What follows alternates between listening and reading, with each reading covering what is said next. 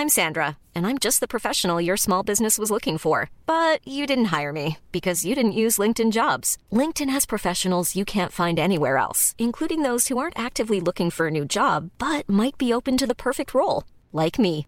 In a given month, over 70% of LinkedIn users don't visit other leading job sites. So if you're not looking on LinkedIn, you'll miss out on great candidates like Sandra. Start hiring professionals like a professional. Post your free job on linkedin.com/people today. Hey, it's Ryan Reynolds, and I'm here with Keith, co star of my upcoming film, If, only in theaters, May 17th. Do you want to tell people the big news?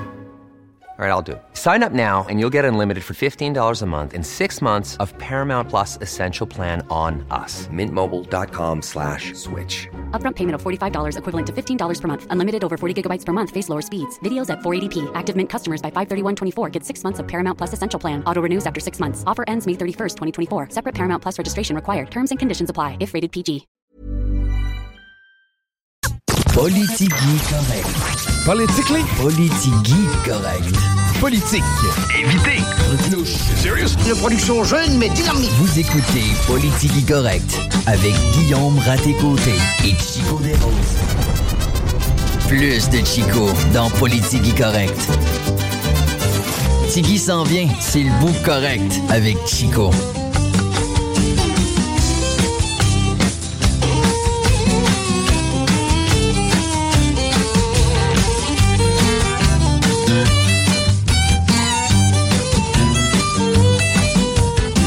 N'y en aura pas de correct aujourd'hui.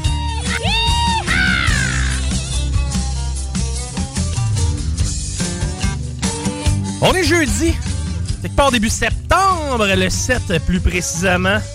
Mon nom est Chico Desroses, Guillaume Dionne à la mise en onde. Salut, man. Hello! Et c'est nous deux qui va euh, l'idée Politigui correct aujourd'hui. Parce que le Politigui, il est en train d'accoucher, il est dilaté.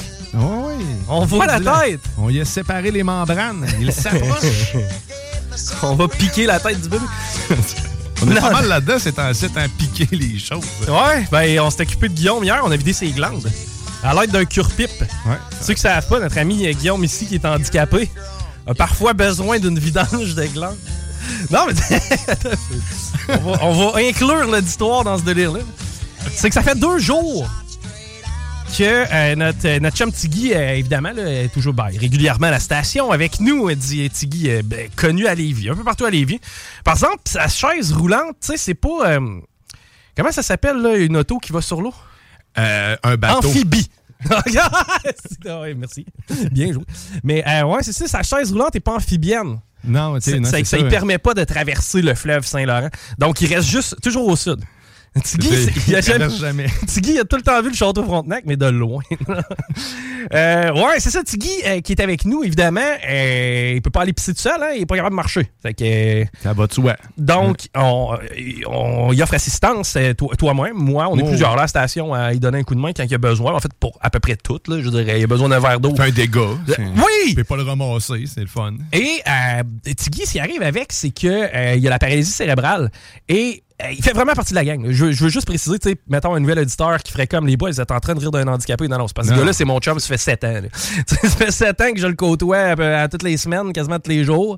Euh, que, que- justement, hein, on a vécu des, des aventures ensemble. Je vous referai pas le voyage dans On le ne même. tiendrait pas le biseau si on l'aimait pas. Non, c'est ça, exactement. Exact. Si on l'aimait pas, on ferait pas. Et euh, Tiggy, c'est ça, euh, il, euh, salive beaucoup. Oui, ben oui. C'est ben oui. constamment, en fin de compte, il y a de la difficulté avec sa salive. C'est que, tu sais, il y a une serviette avec lui qui sert pour, pour imbiber. Puis ce qui est étonnant avec ça, c'est qu'il m'a déjà dit que euh, il peut recevoir des euh, vaccins qui permettent de limiter sa salive. Donc, il y aurait moyen de régler ce problème-là. OK. Ben, ce problème-là, c'est c'est pas tant un problème dans le sens que. Cet inconvénient-là. Ouais, c'est que- inconvénient. Là. C'est- c'est- Ça fait rien que gosse. C'est pas, c'est pas grave, mais ça pourrait. tu sais, Si c'était pas là, ça serait cool. Puis, euh, pour lui, je pense. Et, euh, ouais, c'est ça, il, il, il salive pas mal. Puis, euh, si c'était pas de. cette- euh, En de compte, ils ont arrêté de la couvrir, le- de couvrir les assurances. C'est que, tu sais, il faudrait débourser Ah, comme pour ça. C'est que ça- En tout cas, bref, ça devient compliqué, puis c'est de la merde. Mais ceci dit, il bave. Et euh, nous, ce que- ce qu'on- depuis deux jours, ce, que je me plais à dire à tout le monde, c'est Qu'attez-vous pas, Tiggy va mieux, vous remarquerez, sa salive est plus. euh, Elle est plus pâle, elle, est- elle est blanche. Parce que normalement, elle est comme, tu sais, elle a une teinte brune. C'est Brun, ça. Tiggy, quand il bave, il bave brun. T'sais, on a toujours dit, quand tu vas acheter du linge à Tiggy, achète-y des t-shirts bruns. Agence ça avec sa couleur de salive. Mais c'est pour qu'ils paraissent bien, dans le fond. Tout le temps ça, pareil. Là. On veut, on veut qu'ils soient bien vus de tout le monde. Ce gars-là, est probablement un truc qui paraît le mieux dans mes jobs. Probablement. Il s'habille mieux que Laurent. il est dans son char, là, ou si je vais manger une claque encore? le, le, atémé Ah, mais peut-être que si Laurent se faisait habiller par quelqu'un, ça l'aiderait. Dans le fond, ce qu'il faudrait. Moi je pense, c'est que Tiggy aille magasiner avec Laurent. tu vois? ouais, ben ouais. C'est- Ouais, ça deviendrait un fan. Et euh, c'est ça, c'est que donc, moi, ce que je je fais comme joke à tout le monde, c'est on a vidé les glandes, on a drainé les glandes à Tiggy.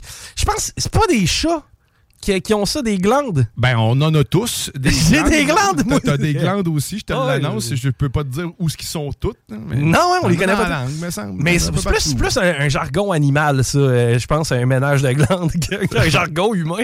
Et, et moi, mais tu sais, en plus, Tiggy, il peut pas parler, il a pas la, la- la- la capacité de parole.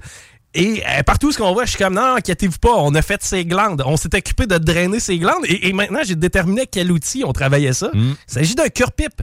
Ben, on- c'est que c'est doux et piquant à la fois. C'est ça. Si on veut, on veut pas le, on veut pas le blesser, puis en même temps, on veut l'aider.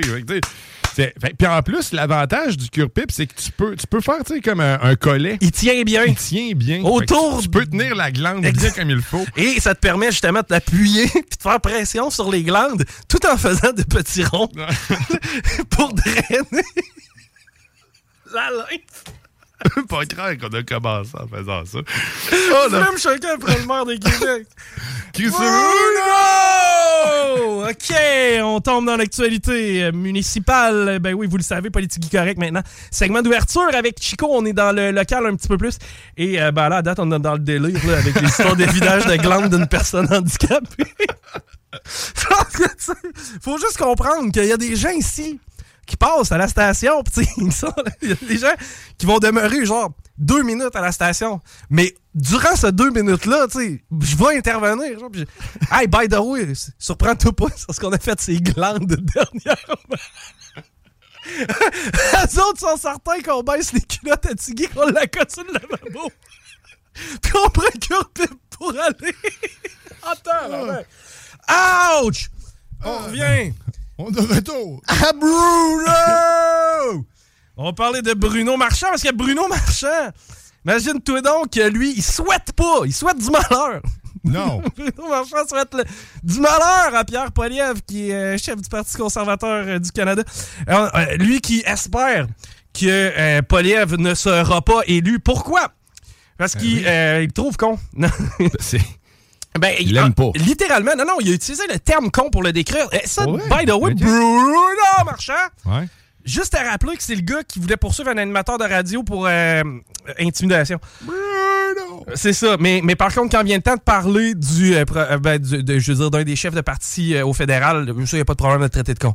Euh, Marchand a dit, en fait, c'est euh, c'est par rapport au dépassement de coût du projet de tramway, hein? Euh, parce qu'on s'attend à ce qu'il y ait des dépassements de coûts. Tu sais, en fait, c'est cool parce qu'on sait pas combien il va coûter, mais on sait qu'il va coûter plus cher. Mais on aime ça, la loterie au Québec. C'est correct. Ouais, ben c'est ça, on est en train de gambler euh, encore une fois sur un beau projet. Et euh, Marchand qui, euh, Bruno Marchand qui a dit euh, si tu fais pas ça, de payer pour les dépensements de coûts, c'est que tu- ce que tu viens de dire aux, aux citoyens, c'est on va, euh, c'est que tu viens de dire aux citoyens, on va fermer le Canada, on va faire en sorte qu'on ne réponde pas aux enjeux climatiques. C'est Automatiquement une corrélation, je veux dire, c'est un Oui. statement international quand tu dis qu'il n'y a pas de tramway, que toi, le climat, you don't care. Ensuite, on n'offrira pas de moyens de transport sobre en carbone. Ouais. On va consommer comme on le faisait dans le temps. On va produire des GAS. C'est pas grave. On va vivre comme dans les années 50. On est trop con pour s'adapter à la réalité. C'est la perception qu'a Bruno Marchand du Parti conservateur et de Pierre Poilievre. En parallèle, pendant ce temps-là, tu sais, je, je regardais le, le- le plan. Je comprends qu'on est au provincial, là, mais le plan des conservateurs au provincial, c'était comme d'offrir le transport en commun gratuit pendant un an. Je trouve que c'est quand même green quand même très, comme euh, mesure. oh, je crois qu'on était en 2023 là, avec ce- genre de proposition. Donc, euh, Bruno qui dit qu'il serait temps que euh, Pierre Poliev arrive en 2023. Donc, euh, encore une fois, Bruno, mais je comprends pas comment il s'entête à ce point-là un projet qui n'a pas d'acceptabilité sociale ou, ou pratiquement. Je comprends le fondement de tout ça que le fédéral va payer pour pouvoir ah, ah, refaire la tuyauterie. Je comprends aussi qu'on n'a pas le choix à quelque part d'aménager un système de transport structurant. mais à n'importe quel coût, de n'importe quelle façon, et en ramassant les contrats, euh, si jamais on se rend compte que euh, les firmes avec lesquelles on fait affaire euh, coûtent trop cher. Non. Il n'y aurait pas eu un autre moyen de faire, de faire de, la- de- mettons, de rénover notre, notre- nos rues. Et en euh, profitant de l'argent du fédéral. Oui, il n'y aurait pas eu une autre façon que de faire un tramway. Pourquoi il fallait aller faire, fallait faire le tramway? Ben, qu'est-ce que. c'est sûr et certain que si on avait dit on va passer un pipeline, si mettons ça avait été un projet Ouais, anti-gouvernemental, euh, anti, euh, anti-green, le gouvernement fédéral n'embarquerait pas. Maintenant, c'est sûr qu'il y a une enveloppe qui est dédiée au transport et euh, qui est dédiée aussi ben, tu sais, au, à l'environnement. Dans le fond, tu touches à l'environnement et à la mobilité. tu sais. C'est comme à- tu touches à plein d'affaires. C'est que de pouvoir aller piger dans l'argent du fédéral avec ces arguments-là, c'est clairement plus facile. OK, c'est juste des, sais, des arguments de plus pour avoir un plus gros portefeuille pour dépenser plus. Mais on aurait pu dépenser le strict nécessaire pour faire ce qu'on avait besoin de faire, non? Ou, euh, de, je sais pas, travailler le projet autrement, être un peu plus créatif, euh, ou je sais pas. I guess là, qu'on aurait pu, mais pour l'instant, c'est le tramway. Mais moi, ce qui me fait capoter, c'est l'entêtement. Puis je, je sais pas à qui. Tu sais, pas à qui il doit des comptes. J'irai pas jusque-là. là. Je, veux pas soupçonner ça. là. Mais le point, c'est que j'ai rarement vu quelqu'un entêté à ce point. Hey, ça doit être tough. Là- Là-dessus, par contre, j'ai pas le choix de, de- de lever mon chapeau euh, au maire de Québec. Je suis pas nécessairement le plus doux à son endroit. là.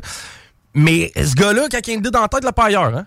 Puis euh, je- il, il tient bon. Puis, mais en même temps, c'est plate, mais t'as pas l'acceptabilité sociale. Tu sais, je veux dire, si tu si t'avais un combat noble entre les mains, je comprends que lui, il est noble. là, euh, son combat, dans sa tête, il est en train de sauver l'Antarctique. Mais, mais, mais ça reste que... Est-ce que c'est la mission du maire de Québec? Est-ce que c'est- ou la mission du maire de Québec, c'est de s'assurer que les rues soient déneigées convenablement, comme euh, les commerçants qui ont dû faire ça. Je me rappelle plus c'était sur quelle artère euh, ont dû payer de leur poche pour faire venir un déneigeur privé pour déneiger une rue en pleine, en pleine fin de semaine. Euh, ça, moi, dans ma tête, c'est les enjeux qui devraient être prioritaires aux yeux du maire. Euh, maintenant, euh, tu sais, on se disait de- depuis un bout de temps, ça se tire dessus à Québec. Ouais, des, ouais, des ouais, histoires. vrai, hein. Moi, des histoires de coups de gun dans des chars, là. En ben, 20 ans, ça, je l'ai entendu rarement, c'est ça, c'est assez rare. val ça se tirait pas dessus tellement, là, vous le disais. là. Mais, mais présentement, on, on voit ça. Je blâme pas le maire de Québec là-dessus, mais est-ce qu'il devrait pas plutôt s'inquiéter de ce genre de situation-là? Tu sais, c'est tous des enjeux, me semble, qui sont plus pertinents et pressants qu'un projet qui se fait des années. Parce que là, ça fait des années qu'on parle du projet de tramway, qui est amorcé, mais en même temps, on sait pas combien il va coûter. On n'est pas certain si c'est pas nous autres qui va prendre la balle au bon pour faire des travaux de même. Man, c'est de l'incertitude constante. Ça Dans le, une meilleur, joke. dans le meilleur des mondes, pour toi, ce serait d'arrêter le projet carrément puis de repartir, euh, de faire autre chose ou d'arrêter de, de- de dépenser. en Eh ben, quoi de. Premièrement, ça aurait peut-être été d'écouter le peuple. hein. Ah ben oui. euh, deuxièmement, euh, ben, maintenant, c'est c'est le vétérinaire. hein. Je reviens souvent avec cet Ah, exemple-là. ben oui. C'est- Tu sais, on s'est commis, on a dépensé tant à date. Tu sais, présentement, on a fait les tests d'urine à mon chien, ça a coûté 500. Mais là, on vient de se rendre compte que c'est pas l'urine le problème. Mais là, j'ai dépensé 500. Je vais-tu abandonner à 500 puis retourner chez nous avec rien? Ou si je vais rajouter un autre 500 puis espérer que, genre, on va sauver la bête? Mais tu sais, c'est comme pas à- à- de pas admettre qu'on a tort. tu. Il y a beaucoup de grandes entreprises qui sont comme ça, là, qui vont pas admettre qu'ils ont fait une erreur. Il n'y a rien de mal, finalement, à admettre qu'on a fait une erreur. T'es juste humain. Puis écoute, on, on a pris conscience de la situation. Donc moi, je vois ça. J'aurais pas de crainte, moi, à, te rétracter. Je sais pas, là, mais. Il y a certainement un lobby qui va être déçu. Et puis en même temps, je veux dire, il y a- tu les gens qui vont être autour des euh, stations de métro, les, je sais pas, les entreprises, etc., il, il va y avoir un effet. là. Et, et le parcours du tramway est déjà prédéterminé.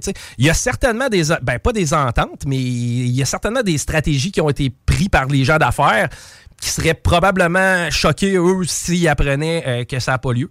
Mais euh, bref, euh, non, moi je pense pas qu'il est trop tard. Ben, à 10 milliards, en fait, ça n'a plus, plus de sens. Là.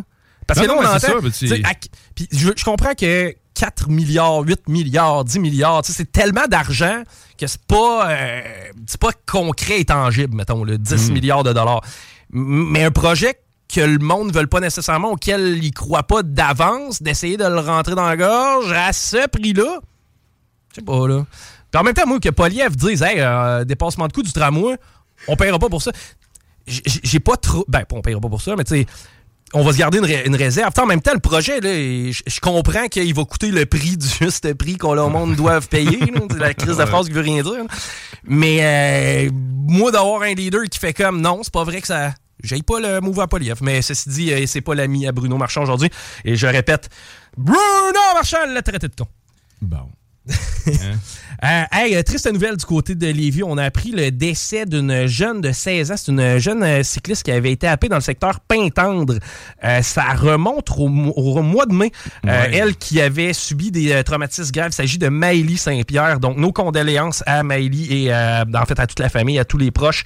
Les sympathies sont transmises. Donc, une jeune fille de Lévis qui malheureusement a perdu la vie.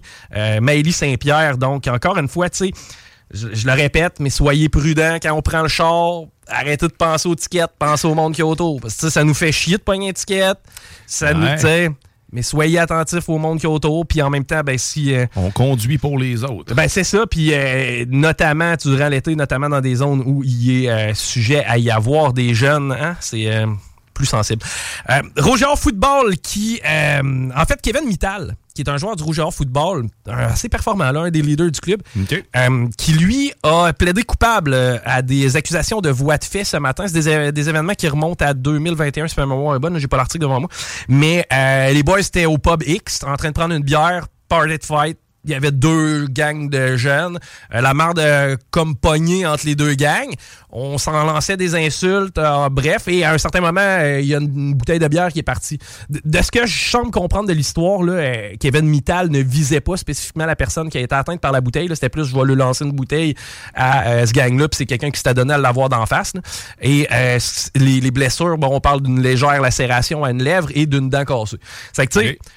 Ça a pas l'air d'être un move du genre je veux essayer de te tuer en te lançant une bouteille de bière. là. Ça reste que c'est quand même dumb as fuck. Ouais. Lancer une bouteille de bière d'un bar, t'es un esti de cave. À moins qu'il soit en, en Ben, en fait, c'est un move. C'est un move de cave. Là. Je veux pas dire que Kevin Mittal est un cave. Ce que je veux dire, c'est que ce move-là, c'était vraiment non, pas fort. c'est- jambon. Et euh, le rouge et or qui a. euh, en fait, euh, lui, euh, il a été. euh, il a eu l'absolution, l'absolution, donc il a pas euh, à faire de temps de. Il n'y a pas de temps de prison, whatever.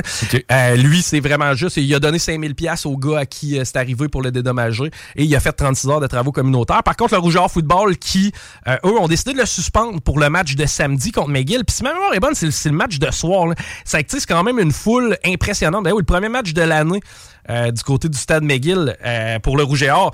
Il, il va y avoir 15 000 personnes. Je veux dire, le stade va être plein, l'ambiance va être de feu, ça va être trippant.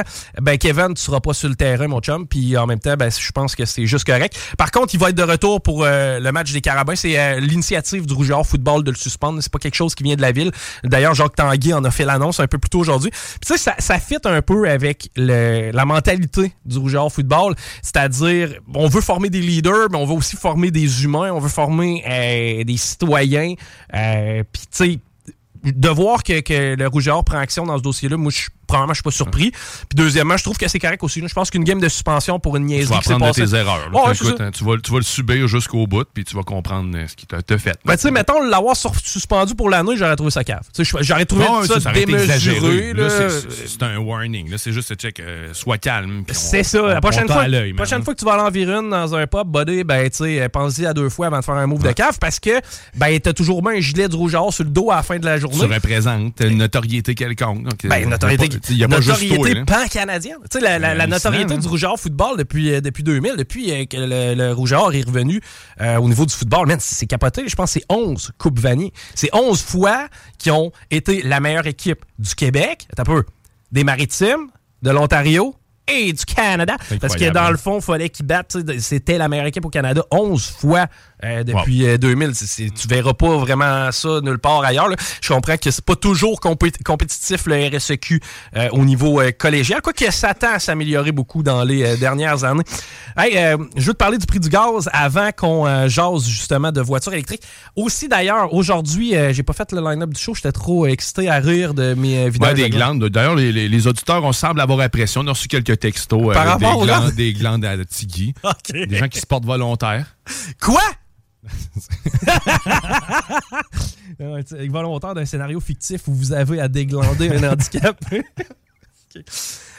Euh, prix du fuel, je vais te mettre en sacrament avant que tu me parles de char électrique. Juste à rappeler que Joe Julien, ça c'est Tilou. Tilou qui s'était fait envoyer en tour du bus par euh, Régis Labombe dans le temps de la centrale de police de Québec. Way back. Jonathan Julien, qui avait pas remarqué que le prix de l'essence à Québec était cher. Ben franchement, à fouler mon char, qui est un Civic, à 80$ la tanker, je trouvais que c'était cher. Moi, je l'avais remarqué, mais euh, Tilou l'avait pas remarqué. Ce qui est d'autant plus choquant Qu'est-ce qu'il y a? Non, mais c'est, c'est dur à pas remarquer que ça double de prix, effectivement. Ben, c'est ça. Moi, c'est parce que j'ai foulé mon char à un moment donné. Moi, fouler mon Civic, ça m'a déjà coûté 35. là. C'est que ça m'écœure un peu quand c'est rendu à 80. Mais, euh, juste faire une comparaison, tu sais, normalement, Montréal, dans ma tête, c'est la place où tu payes le fuel euh, le plus cher au Québec. Il y a une taxe de plus en plus. Eh ben c'est 1,78 ve- versus euh, Québec qui est à 1,82. Donc, on paye What? plus cher à Québec présentement, mais Ouais. t'es-tu prêt à, t'es-tu prêt à, je sais pas, vomir Ben, du sang hein, ou Ben, peut-être. je, je- t'écoute. L'Outaouais, t'aimerais-tu ça aller? Ah, non. En Outaouais, ben, là, à l'air, euh, avec ce que tu vas me dire, peut-être moins. là, c'est- Ben, c'est parce qu'il faudrait que t'ailles là-bas pis t'inquiète. Ah, ok, ok, ok. C'est qu'on on va aller faire un petit tour à Gatineau. 1,67 le litre euh, au lieu d'1,82. Et là où c'est encore plus insultant, la gang à Chicoute, ceux qui nous écoutent l'autre bord du parc, 1,65 le litre de fioul. Vous me donnez le goût d'aller vivre, vous visiter à Chicoutimi, prendre une petite bière à la baie puis revenir. Quoique, on est en mois sobre. D'ailleurs, ça doit se sentir l'amertume et toute l'acidité qu'on a dans nos discours. Tout le monde ici, c'est ça. Pourtant, on est très heureux, par contre. hein. C'est- Ça dépend. Tantôt, Tu parles pour toi, moi, je suis heureux. Tantôt, euh, parenthèse, parce qu'on est allé. Tu sais, moi, c'est cool parce que à peu près tous mes collègues fument, mais pas moi. c'est quand que les gars, des, même des, mois, c'est moi, des fois, c'est moi qui le dis, genre, hey guys, on fumer, une- on va-tu fumer une top? je fume pas, mais c'est le moment où on s'en va dehors puis on, on- on lâche notre fou. Euh, je t'ai montré une vidéo. hein. En fait, attends un je pense. Je, je sais pas si. Ouais, je vais être capable de vous faire écouter l'audio. J'ai été filmé à mon insu. Ben, pas à mon insu. Je me suis rendu compte que le téléphone était pointé vers moi à un certain moment. Et je vais juste vous euh, faire entendre qu'est-ce que ça dit. OK? C'est euh, Winnie. Sarah, que vous pouvez entendre des fois d'ailleurs euh, dans différents shows ici. Écoute bien ça. C'est un témoignage de moi parce que j'ai triché une fois dans mon mois sans alcool à date. Et Winnie en était témoin. Voici les vidéos qui a été prise quand je commençais à être en état d'ébriété. en état d'ébriété et heureux. Puis là, après ça, là, il va falloir faire à clair au monde que je suis heureux sobre. Bon. Traduction. Là, tu vas me prendre en état d'ébriété, tu vas voir que je suis heureux. Après ça, il va falloir que je fasse à croire au monde que je suis heureux sobre. Bien plus heureux que je suis. Nous autres, on essaie de convaincre que non, t'étais pas plus heureux chaud. Tu te fais à croire. C'est que, man, ça fait deux, ça fait deux semaines que je suis en dépression. Je pleure. Je pleure le soir avant de T'as tellement pas l'air en dépression. Je pleure. Non, mais non, je- je- je- je- vous comprendrez que c'est- de l'humour. Mais euh, non, non, non, ben tu sais, je suis pas, je suis pas en dépression, mais pour vrai, c'est le fun. Prendre une bière. Ouais, ben ça détend. Il y a l'effet relaxant. C'est sûr que ça, tu sais, c'est l'effet soupape. En hein, fait, c'est le choix, c'est le mardi soir que ça n'a pas. C'est c'est- c'est pas plus compliqué que ça. Le mardi soir, ça a juste pas rapport. Ben, Mais- toutes les soirs, tu sais, mettons, euh, toutes les soirs, boire 3-4 bières, c'est- c'est- ça n'a pas nécessairement sa place. Là, Non. c'est- pas bon. là. Mais en même temps, ça permet à ma soirée d'être divertissante. Quoique hier, elle l'était euh, quand même. Hier, j'ai fait de l'overtime, je travaillais un peu. Parce qu'on reçoit Jules Falardeau euh, aux alentours de 16h05. Euh, D'ailleurs, Jules va nous parler du 11 septembre. Mais pas celui des tours à New York. Non, le 11 septembre 73. Puis, euh, moi, c'était même pas une date que je connaissais. En fait, ça ne me disait rien. Ah, le, oui. le- le 11 septembre avant le, le, le Le 9-11. classique là, hein. 11 septembre. Et euh, en fait, c'est le moment où euh, Pinochet a euh, lancé le coup d'État pour prendre le pouvoir au Chili. C'est que, bref, euh, j'ai écouté quelques reportages là-dessus hier au soir et euh, Jules Falardeau va nous en jaser. On parle aussi avec le chef de Démocratie Directe après avoir jasé avec le chef du PQ hier. On jase avec Jean-Charles Cléroux un peu plus tard. D'ailleurs, on va parler entre autres des partiels qui s'en viennent. On va parler d'inflation, un petit retour aussi sur notre entrevue avec PSPP qui est disponible dans la section extrait pour ceux et celles qui ne l'ont pas entendu. Puis je- on va arrêter de dire entrevue, on va, on va littéralement appeler ça un podcast là, parce que c'est pas une entrevue de 8 minutes teintée euh, de politique comme vous le connaissez. Non, Euh, un 30 minutes facile, hein. Exact. Au-dessus d'une demi-heure où Paul nous euh, transparaît vraiment sa vision de différents dossiers. No shit, c'est vraiment intéressant. J'ai été surpris moi-même et euh, je prédis euh, aux prochaines élections une dérape de QS parce que honnêtement, il y a beaucoup de gens de gauche modérés qui vont se rallier avec le PQ, avec le discours qu'on a entendu hier. Mm. Et j'ai l'impression qu'il va y avoir beaucoup de gens de droite modérés aussi qui vont adhérer au discours de PSPP. Ben, L'authenticité du personnage Ouais. va rallier beaucoup de monde. tu sais, c'est- il est simple, puis quand, puis il est humble aussi. tu sais, Il n'a Ouais, pas peur d'admettre ses erreurs Il n'est pas fait. campé non plus. Tu sais, si, si la droite il apporte des arguments intéressants et intelligents, il va être prêt à les écouter et même changer de camp euh, à, certains, à certaines occasions, ou euh, ben, comme il l'a fait d'ailleurs dans le dossier de Mix. Mais euh, je vous encourage fortement là, à aller euh, réécouter, si, si vous n'avez pas entendu, le podcast avec Pierre Saint-Paul. Plamondon, on parle de char électrique, man. Ben oui, les chars électriques, hier, on parlait euh, justement, ben, Guillaume parlait de l'efficacité euh, des batteries et des voitures électriques, qu'on n'est pas encore rendu là au niveau de la technologie. Euh, moi, je suis, je suis un éternel optimiste de la technologie. Tu je vois pas ça. Moi, je, je vois juste la possibilité d'économiser de l'argent. Tu viens de nous le dire, le gaz coûte un prix de fou. Moi, ça me coûte, ça me coûte 140 pièces fouler mon char. Quoi? C'est complètement dingue. Tu sais, 65 litres qui rentrent, là, ça, y va assez vite. Oh. Tout dépendant. Donc, moi, la voiture électrique, pour moi, j'ai hâte que ça arrive. Et là, il y a un véhicule qui est sorti dernièrement qui, je pense que personne croyait un jour pouvoir voir ce type de véhicule-là électrique. On parle du F-150 Lightning. Donc, une grosse bebelle, euh, un gros truck de travailleurs, euh, mais qui fonctionne à l'électricité. Et je vous rassure, c'est sûr que si on compare avec un véhicule électrique, en termes de puissance, ça semble être quand même comparable de ce que j'ai pu voir. Au terme de la consommation, euh, c'est sûr que si on commence avec le véhicule à gaz, exemple, euh, le, le, mettons le F-150 euh, Platinum V6, lui, c'est un 3,5 litres et il va consommer, en fait, il y, a, une tank de 136 litres de carburant, ce qui coûte 238 pièces à faire le plein. Wow! OK? Et ça, avec 238 pièces, ben, tu vas faire environ 11 000 kilomètres. Pas 11 000 km. 1100. Merci. Là, j'ai ben, quand même, ok. Tu, 1100 km. Tu peux rouler longtemps. Moi, je pense pas faire 1000 kilos avec ma tank de Civic. D'après moi, euh, je, sais pas combien. Honnêtement, je suis donc pas bon en char. Mais. Euh, Mais ça correspond à peu près à 12 litres au 100. Avec, un, le même véhicule, le F-150 euh, à gaz. Avec le F-150 électrique, pour un plein, on parle de 15 Et avec ce plein-là, on peut aller théoriquement, bien sûr, en théorie, jusqu'à 415 km. OK. En hiver, ici au Québec, il faut comprendre que les véhicules électriques vont avoir besoin de plus d'énergie. Ça, ça consomme ben, plus. Si on, prend net frais de sec, ces chiffres-là, à, à, millage égal, ouais. donc ça coûterait 45 pièces au lieu de 200...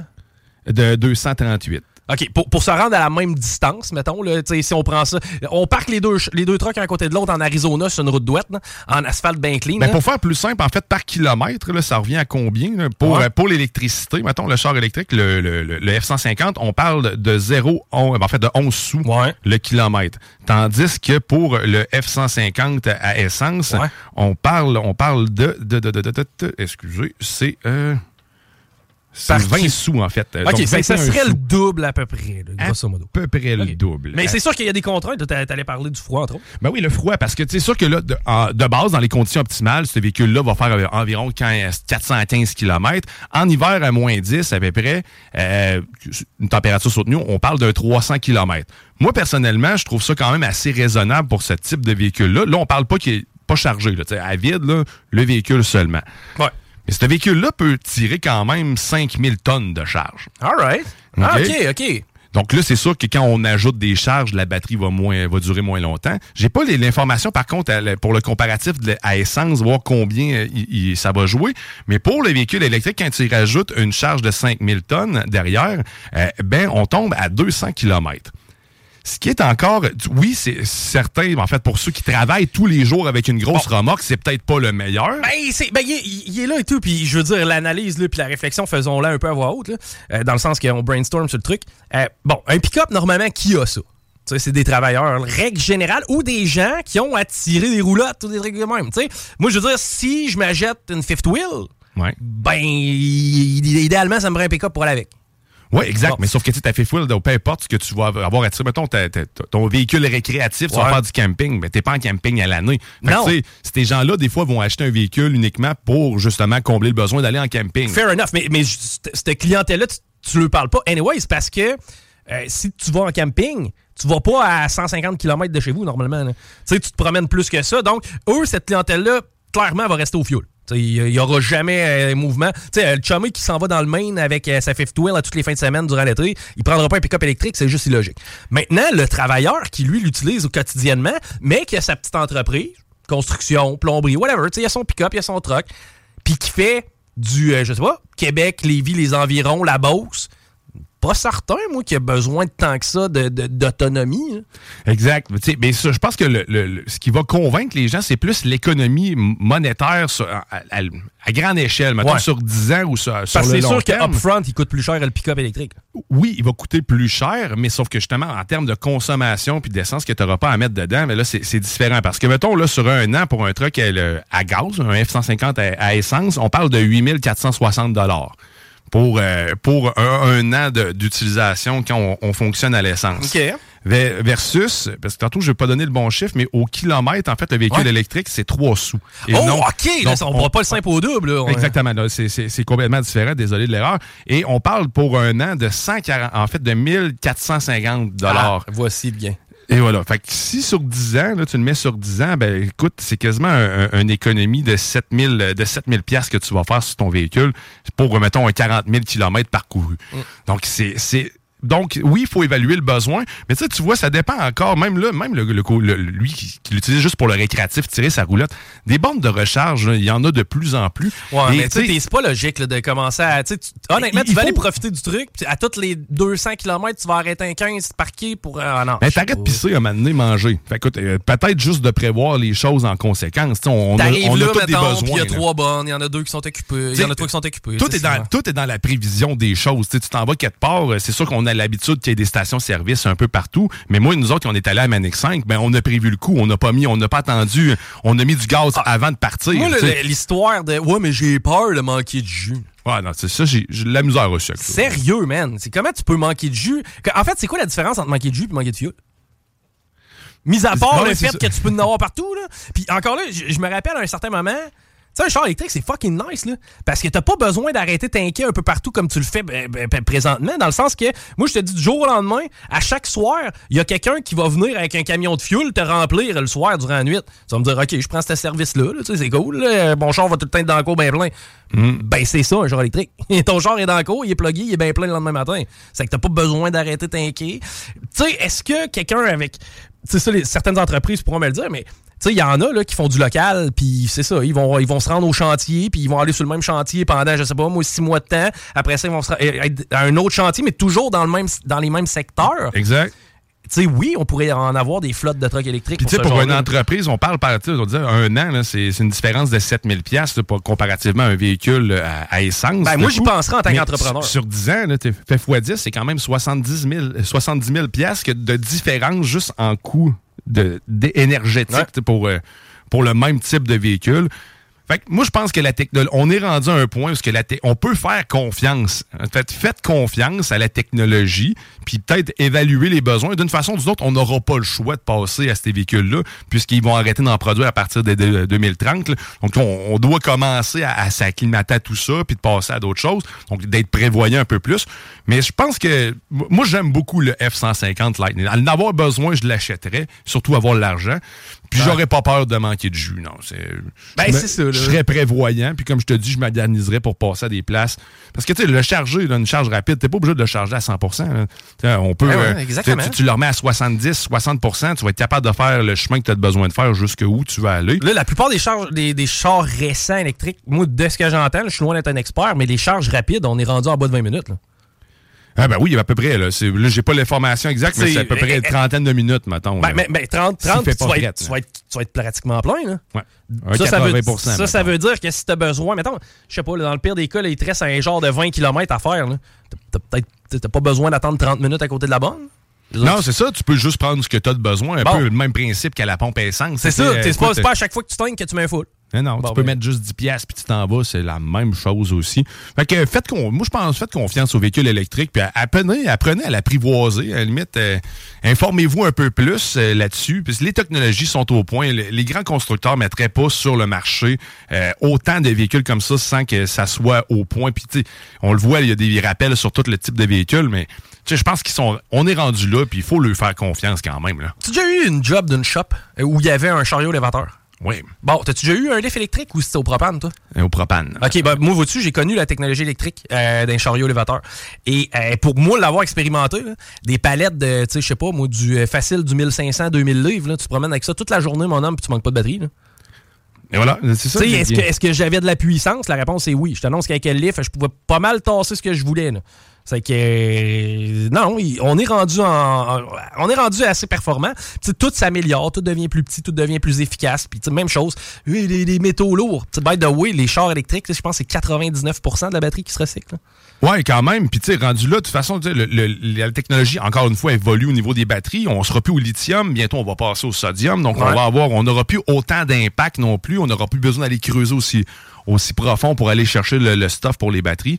Fait que, tout ça se place bien. Puis, les technologies, ben, nous permettent de se rendre à bon port, du point A au point B, avec au moins, comme je dis, au moins 400 km en théorie pour ce véhicule-là, en plein été. Fait que, c'est, euh, c'est très respectable pour ma part, du moins. Le Country Storm! Salut mon chum Marteau d'ailleurs. Hey, euh, ben moi, en tout cas, j'y vais quand même. euh, c'est pas- J'ai plusieurs Country Storm derrière ma crevette.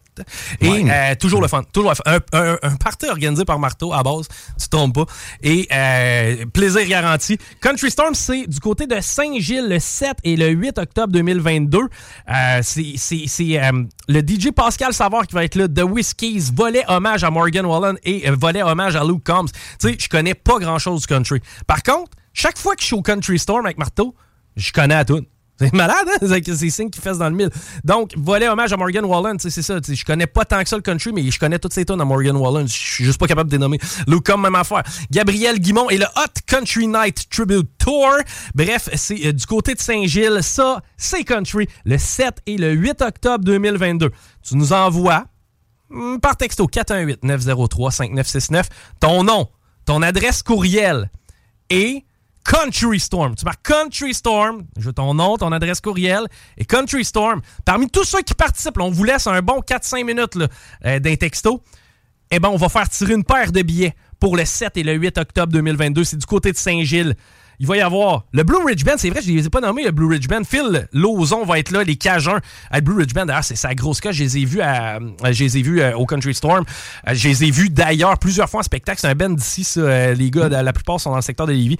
Donc, euh, vraiment, ça va être intéressant. Le Country Storm du côté de Saint-Gilles, je le rappelle, vous nous textez Country Storm, votre nom, votre email. Et parmi tous ceux qui nous textent au 418-903-5969, c'est une paire d'étiquettes qu'on attribue. Hey, on va prendre un break. Au retour, on va avoir Jules Falardeau et on va parler euh, du 11 septembre chilien. Donc, restez là, vous écoutez Politique Correct. CJMD 96.9. Téléchargez l'application Google Play et gonflable.com. Ils ont 125 modèles. Vous écoutez CGMD 96.9. Vous écoutez Politique Correct.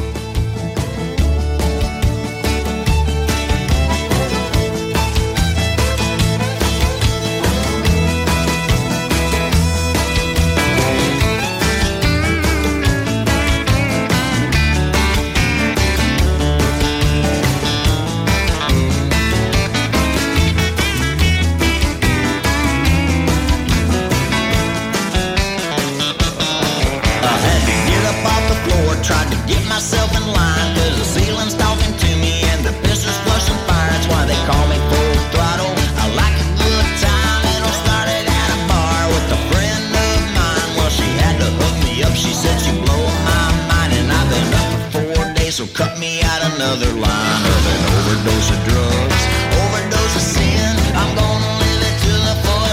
on 10, and I love getting high. I hate being low, and I like to drive my truck down a muddy dirt road, and I'm working real hard, trying to get. Vous êtes toujours à l'écoute de Politigui Correct présentement dans la circulation. Évidemment que ça commence à s'enrougir. Ben ouais, la 20 direction ouest, on est au ralenti à la hauteur de route du président Kennedy, quoique c'est plus dense là, dans le secteur entre Chemin des Îles et Taniata. Et ça lâche pas vraiment euh, jusqu'au pont. Évidemment, le secteur des travaux là, à la tête des ponts sur le boulevard Guillaume Couture, ça cause problème actuellement.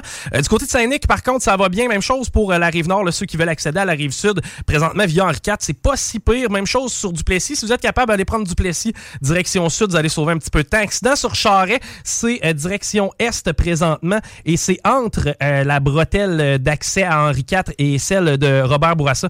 Donc, euh, si c'est pas nettoyé rapidement, ça va probablement causer des problèmes bientôt. Deux accidents coup sur coup. On est sur de la capitale. C'est direction est présentement que ça se passe aussi euh, dans une bretelle. Donc, la capitale secteur à éviter, mais il n'y a pas vraiment d'autre façon de circuler est-ouest à, te- à cette heure-ci. Quoique, si vous êtes capable d'aller passer sur le boulevard Amel, vous êtes des gagnants présentement.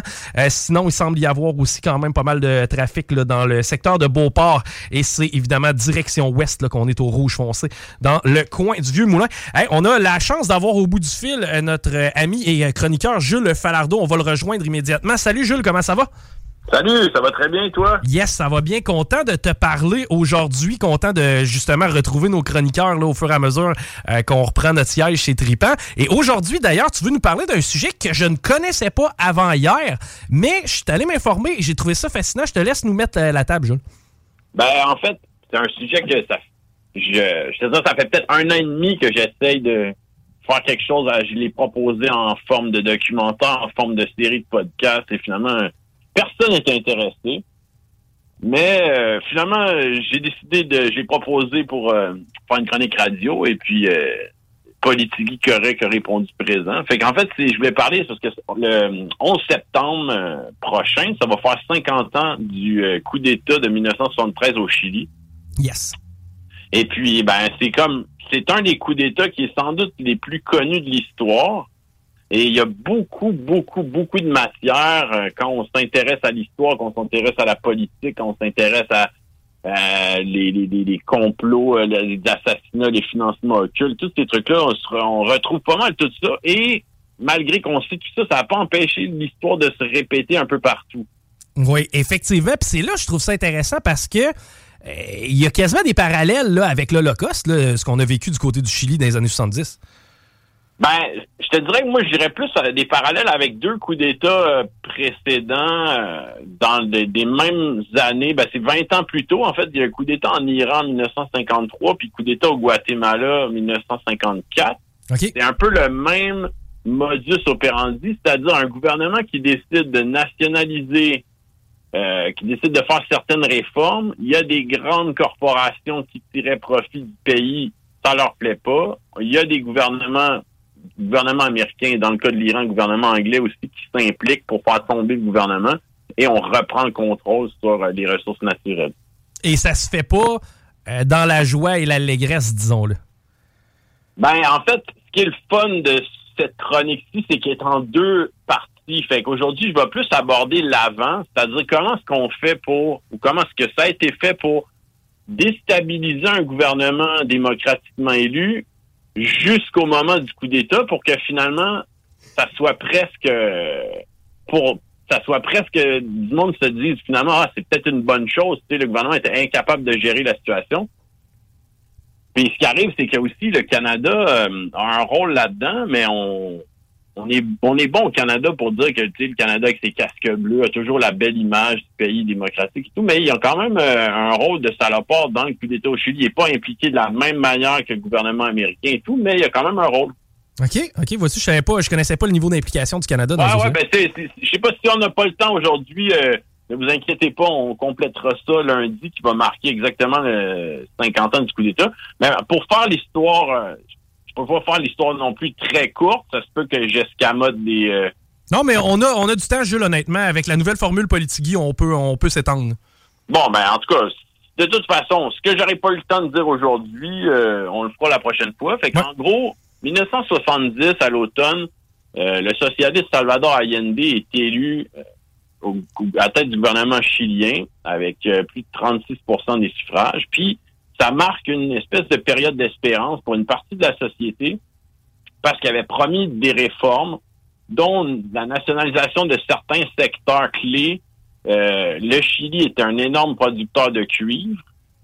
Et une autre de ces réformes, c'est euh, ce qu'on parle beaucoup dans euh, la politique latino-américaine, c'est les réformes agraires. Parce que quand on comprend que les paysans n'ont pas accès à la terre et que c'est une infime minorité qui possède toute la terre, ben les réformes agraires, c'est un peu de leur donner accès, de donner euh, une parcelle de terrain aux paysans. tu sais. Là, avec ces deux réformes-là, en fait, ils étaient capables d'un seul coup de s'aliéner la grande bourgeoisie chilienne propriétaire terrienne et avec le cuivre, capable de s'aliéner les compagnies euh, qui tiraient profit des mines de cuivre, beaucoup les compagnies américaines.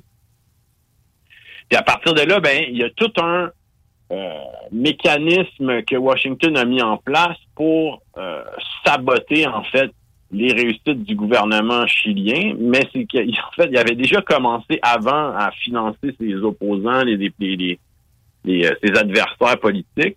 À partir du moment où il prend le pouvoir, ben là, on s'est dit on va le fragiliser par plusieurs moyens, mais d'abord en asphyxiant son économie. Que euh, Nixon avait dit vraiment la phrase Make the economy scream. C'est-à-dire on va créer un chaos économique tel que on va créer des conditions en fait propices pour euh, que le gouvernement tombe de lui-même. On veut protéger nos intérêts au Chili, donc de cette façon-là, on va, on va saboter effectivement le gouvernement en place. Ça. Puis à, à, plusieurs niveaux. Puis ce qui est intéressant, c'est qu'il y a des corporations là-dedans. Euh, il y en a une en particulier qui était très célèbre à l'époque pour son implication. C'est la compagnie ITT, qui était International Telephone and Telegraph, qui était une multinationale américaine. Euh, et, elle et d'autres compagnies de cuivre, en fait, ils ont, euh, ils ont, en fait, ça a sorti dans une commission d'enquête sur le, les activités de la CIA, à quel point ils étaient dans des rencontres avec le, personnel haut gradé euh, du contre-espionnage américain pour mettre en place ce plan d'asphyxier l'économie vers un coup d'État. Et, et, de quelle façon on s'y prenait en envoyant de l'argent à un ouais, certain... Ben, je veux te dire, à plusieurs niveaux, Okay. dans le fond.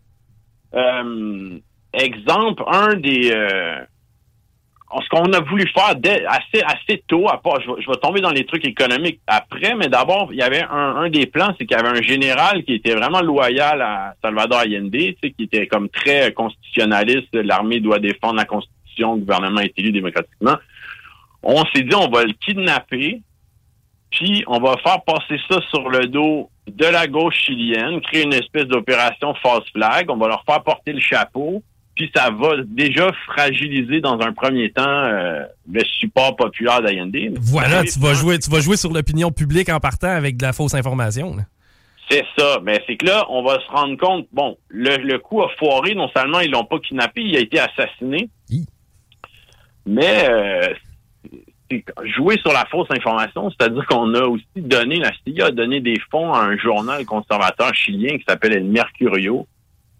Et puis là, on s'est dit, à, à l'initiative de la compagnie euh, International Telegraph, euh, Telephone and Telegraph, mais on s'est dit, on va faire en sorte que, premièrement, on va leur donner du financement à El Mercurio, puis deuxièmement, on va habituer euh, en Europe, en Amérique du Nord, à partager un peu les tribunes de Mercurio, comme si c'était un journal presque objectif. On va juste les habituer à, à relayer ces nouvelles-là. Fait que quand le gouvernement Allende, on va, to- on va tomber, ben c'est comme si l'opinion publique internationale va être comme, ah, ben tu sais, finalement, c'est un tyran. là.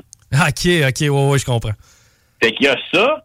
Dans la compagnie euh, International Telephone and Telegraph, il y a, quand j'ai dit qu'il y avait beaucoup de, de ramifications proches du pouvoir et du contre-espionnage, par exemple, il y a un des administrateurs, John McCone, qui était un ancien directeur de la CIA. Puis, euh, en fait, il faisait des rencontres. Il y avait euh, une espèce de groupe de pression. Il y avait la CIA, il y avait Henry Kissinger. Tous ces gens-là, en fait, ont euh, si on veut, il y avait un plan en 18 points pour déstabiliser le gouvernement. Puis on s'est dit aussi, ben là, les paralyser à tous les niveaux, c'est-à-dire on va faire en sorte de bloquer leur crédit, on va faire en sorte de ralentir l'arrivage de pièces de remplacement pour les mines, Euh, on va faire pression sur le Fonds monétaire international, la Banque mondiale. Tu sais, étrangement, de 70 à 73, la Banque mondiale prête 0 dollar au Chili. Ah, drôle de coïncidence. Ça, c'est euh, dans le rapport de la commission Church sur les activités de la CIA, c'est détaillé là. Et puis, euh, ben, tranquillement, ce qui est arrivé en 1972, je crois, je vais juste me tromper, mais il y a eu, on a organisé une grève des camionneurs. Donc là, ça crée des pénuries organisées, ça crée une insatisfaction. La CIA même doublait la solde des camionneurs en grève, donnait des bonus aux employeurs pour chaque camion qui était immobilisé. On a, instrumentalisé aussi des euh, protestations d'étudiants, c'est-à-dire les étudiants de l'université catholique ont fait des protestations. On a instrumentalisé des protestations de femmes qui étaient en fait des femmes de la bourgeoisie et leurs euh, employés. Si on veut, ils ont- ça a été très symbolique. Ils ont fait une manif, ça s'appelait la manif des casseroles vides. Mais ce qu'on a su plus tard, c'est que c'était une manif financée par la CIA aussi. Fait que, symboliquement, les casseroles vides, le pays traverse une crise économique parce qu'on leur a coupé tout moyen de s'en sortir. Puis là, le, le journal financé par la CIA reprend la nouvelle. Regardez, les gens meurent de faim, etc. Ce qui fait que euh, ben, je vais faire une petite parenthèse sur le rôle du Canada. Ce qui est drôle, que euh, récemment, le- le- le- dans la presse du 21 août, on- ils, ont, ils ont pa- fait paraître un article sur l'histoire de la ministre, euh, une ministre fédérale qui est d'origine chilienne. Puis à la fin de, du... euh, on parle de comment le Canada, finalement, euh, Trudeau a accepté les réfugiés. Bon, là, c'est l'après coup d'État. Mais la dernière phrase du texte, c'est vraiment ça qui, qui fait C'est un, un geste qui a mis le Canada du bon bord de l'histoire et qui a tout changé pour sa famille. Ce qu'il faut comprendre, c'est que dès la victoire d'Allende en 70, Exportation et Développement Canada euh, n'approuve plus le financement des exportations vers le Chili, contribue à une diminution des échanges entre les deux pays. Allende avait même invité Trudeau en 70 à le visiter et Trudeau avait refusé pour ne pas, je cite, ne pas choquer les éléments de la droite chilienne et d'ailleurs. Hi, OK. En 72, le Canada, sous l'exemple de Washington, vote pour diminuer euh, drastiquement toute aide financière du FMI au gouvernement chilien. Et puis là, ça, c'est juste l'avant, parce qu'on va voir que le Canada va jouer un rôle aussi après le coup d'État, tu sais, en collaborant avec la dictature. C'est qu'en partant, on était, je veux dire, notre camp était déjà choisi. On était avec les Américains là-dedans. C'est Ben, juste ça a toujours été. Ouais. Le Canada, euh, malgré l'image qui se donne, comme je disais, avec les casques bleus, euh, a rarement euh, été du bon côté de l'histoire, à part peut-être pendant la Seconde Guerre. Tu sais. Là, on est beaucoup dans, dans, dans l'installation, puis je veux d'ailleurs qu'on continue là-dessus. Pa- Par contre, à ce moment-là, là, on est trois ans avant le coup d'État à peu près, 70, Allende vient d'être vient d'être élu. Euh, En parallèle, Pinochet, il est où, lui? Pinochet, c'est un général qui a fait ses, qui a fait ses galons, qui était plutôt discret, mais en fait, à un certain moment, il devient euh, un homme de l'ombre, c'est-à-dire qu'il sait très bien ce qui va se produire, et le pauvre Allende a confiance en lui. Et en août 73, c'est-à-dire à peu près deux mois, ben même pas un mois avant le coup d'État, il va le nommer à la tête des forces armées. Wow. Et euh, Pinochet, je veux dire, c'est comme de donner les clés de ton appartement à ton pire ennemi. là, tu sais, euh, Ben, effectivement, trois- quoi, trois semaines ou un mois après, il, il se faisait tuer d'un avant-midi. ce, qui arrive, c'est que peu de temps avant, euh, le pays était quand même déjà en proie à un certain chaos et Allende avait peur que le pays vire en guerre civile. et qu'il avait même fait un décret contre les armes euh, à feu dans la province de Santiago pour justement pas qu'il y ait de bain de sang. Mais le problème, c'est que les milices euh, proches des milieux conservateurs n'ont pas été affectés par ça et c'est retrouvé avec les militants euh, proches de son euh, de sa pensée politique se sont retrouvés désarmés. Donc le jour du coup d'État, quand les militaires sont entrés, ben euh, il y avait peu de choses pour faire la résistance, si on veut. Ouais, effectivement, effectivement. D'ailleurs, ça s'est fait vite aussi, le coup d'État en tant que tel. Je pense qu'il y a une, une avant-midi environ. Ben c'est ça. Puis là, ben, en fait, justement, il s'est retrouvé Allende, il, il s'est retrouvé euh, cloisonné dans le palais, euh, dans le palais de la Moneda. On lui a offert l'exil euh, en, toute sécurité, comme on a garanti pour lui et sa famille, en échange de démissionner. Mais en fait, ce qu'on avait prévu, c'est qu'on lui offrait un sauf-conduit, mais on faisait tomber l'avion. Ah, ok, ouais, ouais.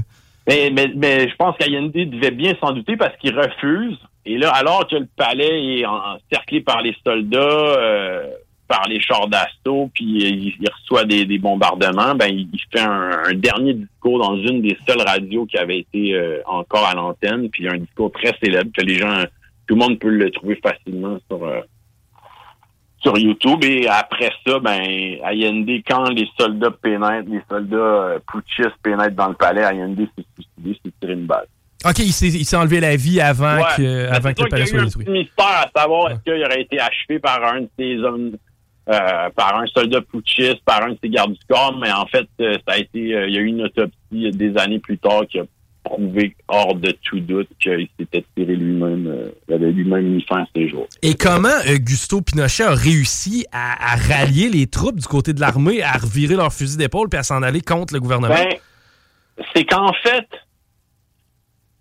euh, les c'est beaucoup une, histoire de hiérarchie, mais plus tu montes dans, en tout cas, pas dire de bêtises, mais de mémoire, euh, plus tu montais dans la hiérarchie militaire chilienne, plus c'était des gens qui étaient proches des classes sociales élevées.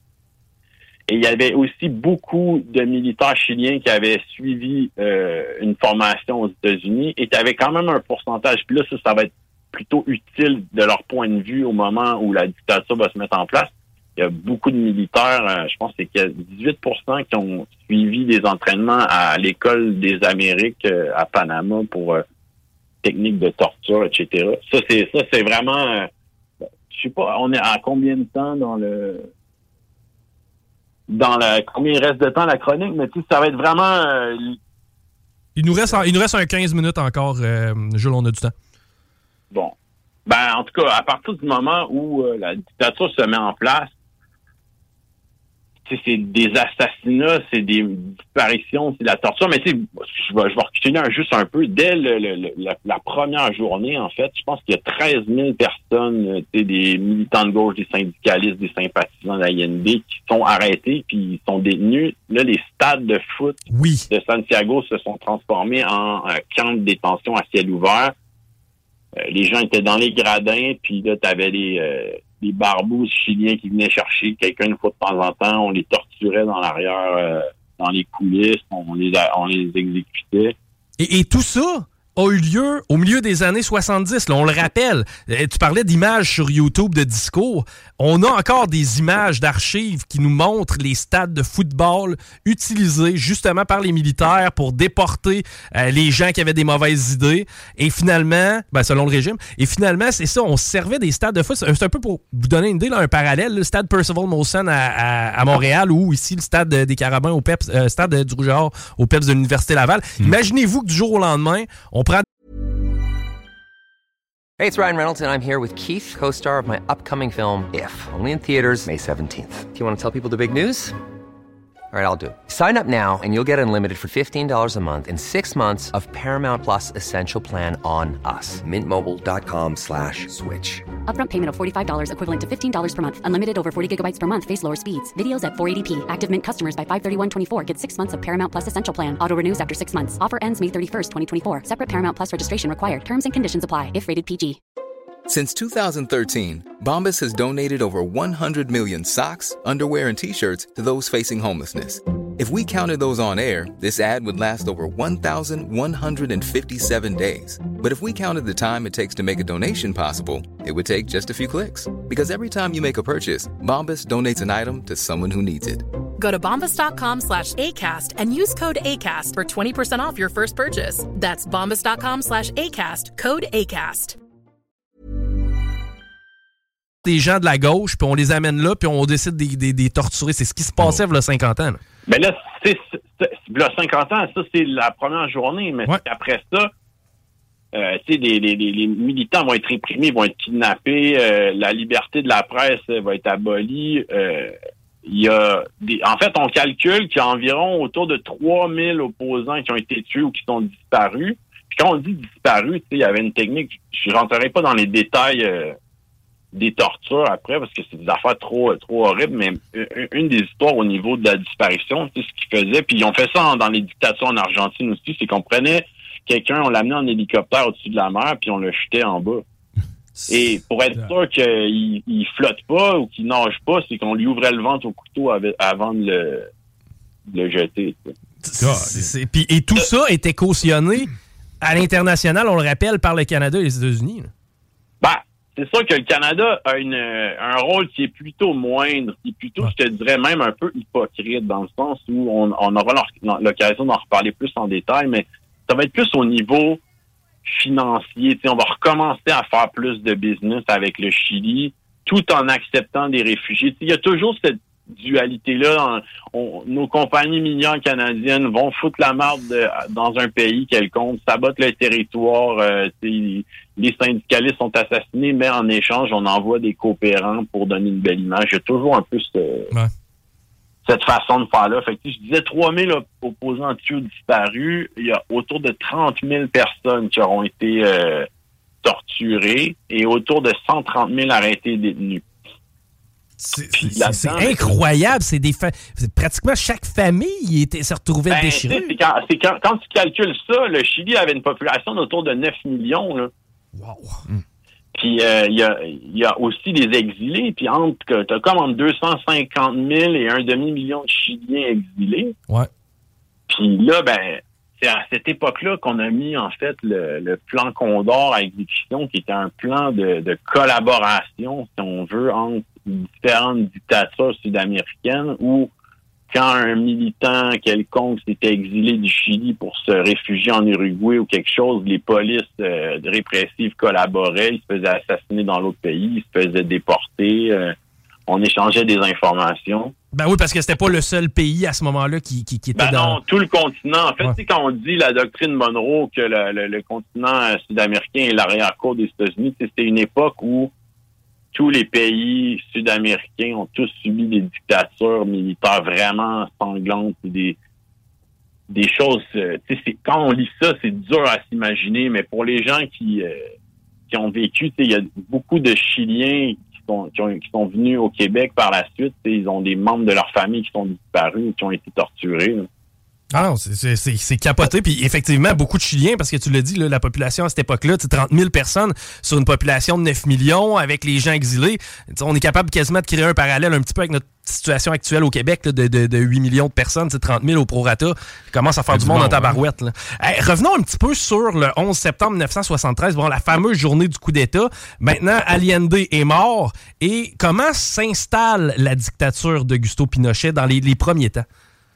Ben, c'est comme j'ai dit, en fait, c'est qu'on va... euh, ben, si je peux juste revenir un petit peu, en fait, au, au 10 septembre, c'est que on savait déjà qu'il allait... euh, tu sais, Pinochet savait...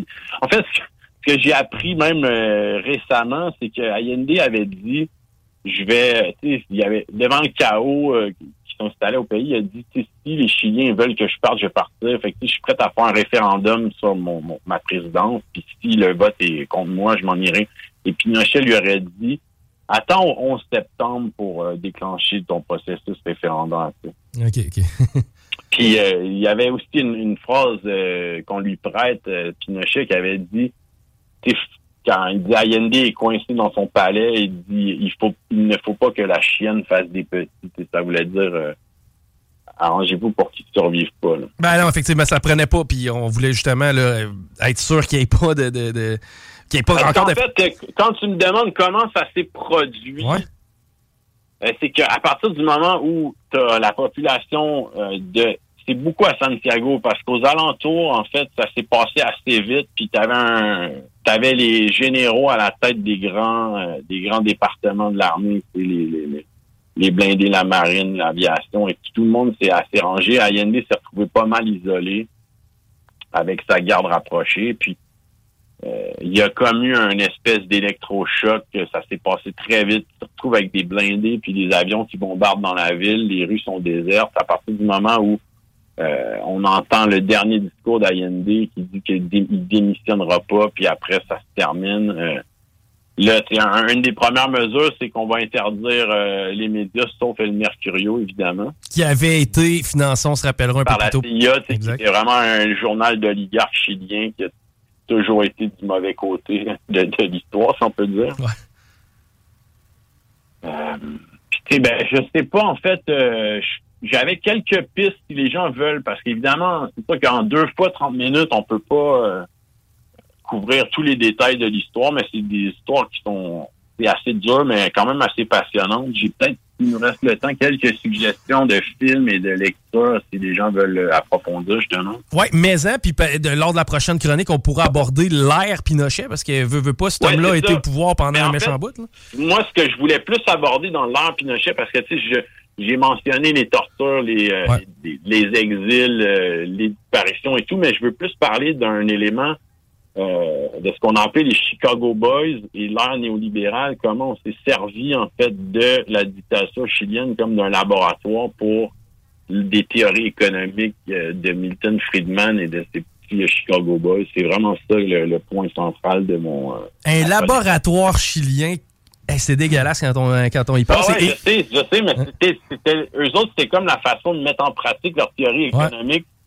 Euh, puis du fait que la terreur règne, euh, il y aurait peu de protestations. tu sais. Ah non, c'est clair, c'est clair. Euh, qu- Qu'est-ce que tu nous suggères justement pour ceux et celles qui veulent en apprendre plus? Et euh, puis en- encore là, je le, je le répète, c'est quelque chose qui s'est passé il y a 50 ans. là. ça va faire 50 ans, donc il y en a du matériel qu'on peut consulter euh, qui est disponible sur les. euh, moi, c'est YouTube, là, souvent sur lequel je m'abreuve, là, mais euh, il y en a des. des, des- Ben, si je peux dire, au niveau des films, il y a Costa Gavras qui a fait Missing, un film avec Jack Lemmon.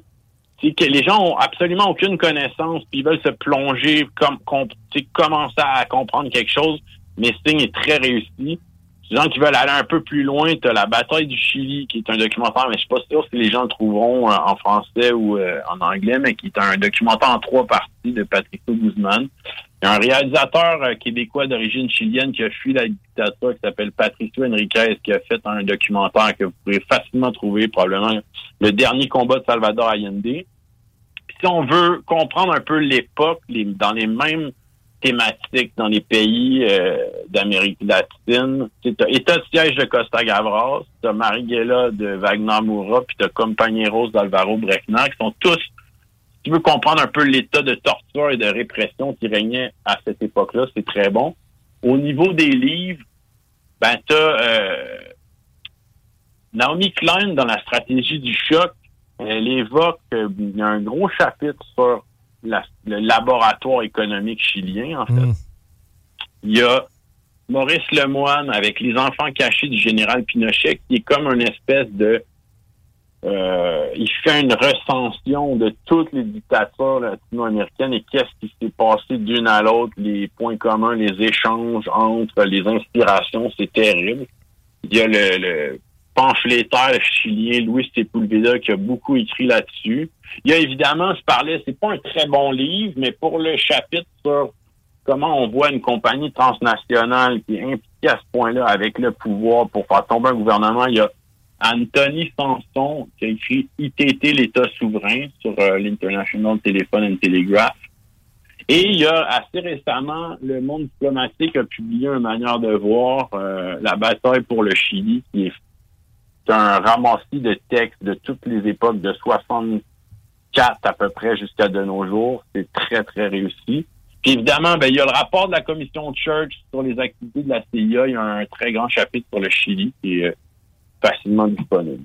Ben, écoute, merci euh, de nous partager tout ça. En terminant, Jules, tu sais, tu disais au départ, euh, c'est un sujet qui t'intéresse, tu as regardé pour peut-être faire des documentaires, des trucs du genre. Qu'est-ce qui, selon toi, fait que les gens sont moins intéressés par ce genre d'histoire-là, alors que j'ai l'impression, en fait, moi, moi, je pense que c'est géographiquement parlant, là, si ça s'était passé en Europe, je pense qu'on en parlerait beaucoup plus Mais aujourd'hui. je, pense pas que c'est les gens, en fait, qui s'intéressent pas à ça. Parce que quand on prend la peine de s'asseoir puis d'écouter ça, je pense que le monde a cette curiosité-là. C'est les décideurs des, euh, des trucs télévisuels qui, eux, pensent que le monde, ils s'intéresseront juste à des quiz avec des vedettes, des trucs comme ça. Puis quand c'est du documentaire, faut mettre une vedette, puis il faut s'intéresser plus à des affaires de décor ta vie, etc. Fait que, à un moment donné, je veux dire, j'ai déjà fait un film où je m'intéressais un peu à la dictature bolivienne. Je l'ai fait par mes propres moyens avec le financement populaire. Ça a fonctionné.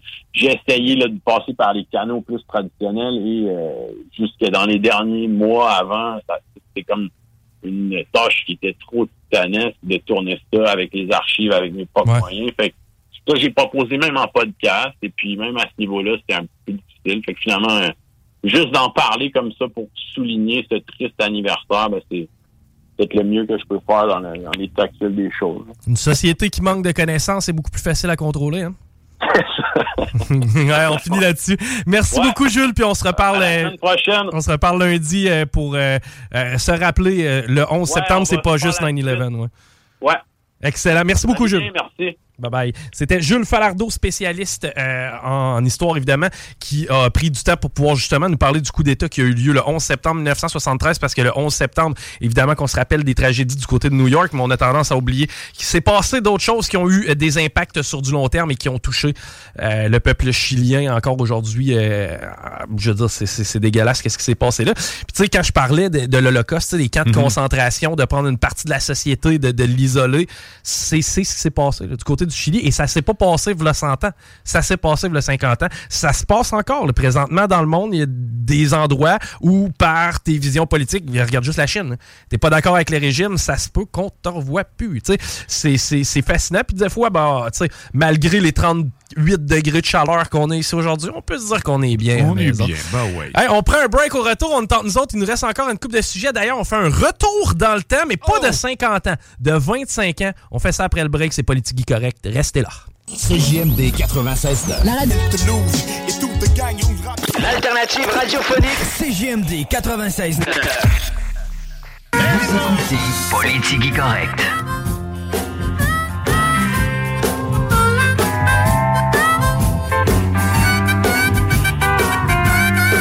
Ça préfère mon pool de foot? Non, c'est C'est utile, ça. Là, je suis en train d'aider Rémi, puis euh, on, on est allé d'une stratégie euh, conservatrice. non, les, euh, les boys se sont inscrits à un pool. Je pense que c'est euh, le pool FMO qui disait. Ouais, hein, pour la Fondation de maladie des yeux. Oui, c'est ça. F- F- FMO. Ça De la maladie de l'œil, Des- ouais, Parce que ça serait FMY. Mais euh, ouais, c'est ça. les boys se sont inscrits à un pot. Puis euh, là, tu vois-tu, euh, Rémi est en train de faire ses choix. Et le bris d'égalité, en fin de compte, pour euh, si jamais il y a, je sais pas, là, les prédictions de, de- de chacun. euh, Il y a deux personnes qui sont arrivées exactement au même résultat de prédiction. Eh bien, le bris d'égalité, c'est les points total, en fait, les points des deux équipes combinés d'un match en particulier. C'est que là, on se regarde, moi, Pérémy, stratégiquement, combien tu penses? Vais checker sur Google. Marque average points in an, in an NFL games.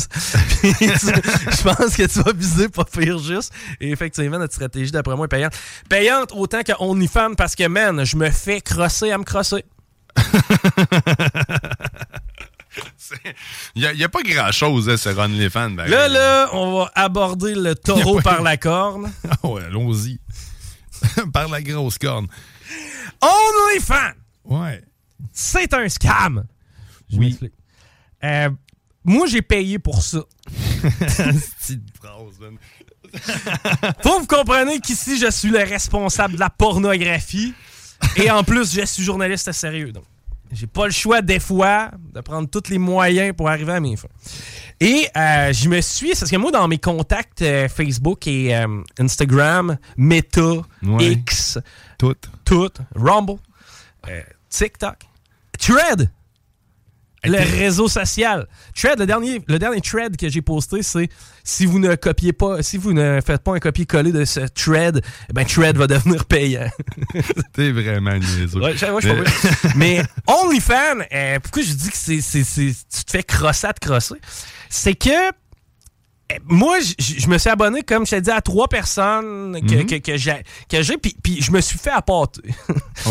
C'est-à-dire que via les, les plateformes Instagram, les filles se vantaient qu'il y avait un OnlyFans. Puis moi, je me suis dit, je veux vraiment... Tu sais, moi, Hélène Boudreau, là, la fille de Lucam, là, Mhm. Les jujubes, là. eh, ouais, ouais, c'est vrai, les jujubes, c'était mieux que... Tu sais, Lucam, c'était n'importe quoi. C'est les gommiers qui sont importants. Eh, les gummy bears, là, derrière. Allons-y. Euh, L'aquatique, Hélène Boudreau. eh bien, euh, tu sais, je veux dire, anyway, son contenu, tu peux le trouver ailleurs. Ouais, tu, peux, ben tu peux le trouver sur d'autres plateformes. C'est Noémie. Dufresne. Hey, tu te rappelles-tu Noémie Dufresne? Ça, c'était la fille qui cherchait le meilleur ami. Un bout de temps. Je sais pas, elle avait fait De toute façon, Hélène Boudreau est dans les publicités maintenant un peu partout sur Pornhub. là. Fait que, tu sais, C'est si vrai. Tu l'as jamais vu avec quelque chose dans la bouche, ben, c'est ton moment. C'est exactement bon. Euh, donc, payer pour son OnlyFans, euh, j'imagine, écoute, probablement c'était assez cave payer pour l'OnlyFans d'Hélène Boudreau. euh. Ouais, Mais euh, j'imagine qu'elle doit être bien remplie, bien garnie, puis elle doit être assidue hein, quand vient le temps de mettre son OnlyFans à jour. Ouais, elle doit être gourmande aussi. euh, C'est de. Moi, je, me suis mis à suivre trois filles sur OnlyFans. Trois filles, une que je connais personnellement, deux autres que je connais pas personnellement, mais que je connais des- des réseaux sociaux, entre autres. Une qui est assez connue. J'y nomme-tu? Je sais pas. Non, non, n'aimerais pas c'est- libre à toi. On peut. euh, texto. là. C'est ceux qui nous enverront un texto, on aimera. 418-903-5969. On, va- on va peut-être vous envoyer. Anyway, vous, vous voulez pas payer pour ça, vous allez faire crosser. Sinon, j'ai des photos, là, je peux vous envoyer d'autres choses. Oui. Oh oui. Merci au gars. Ouais, merci le gars. Merci Vous le allez peut-être le regretter tantôt.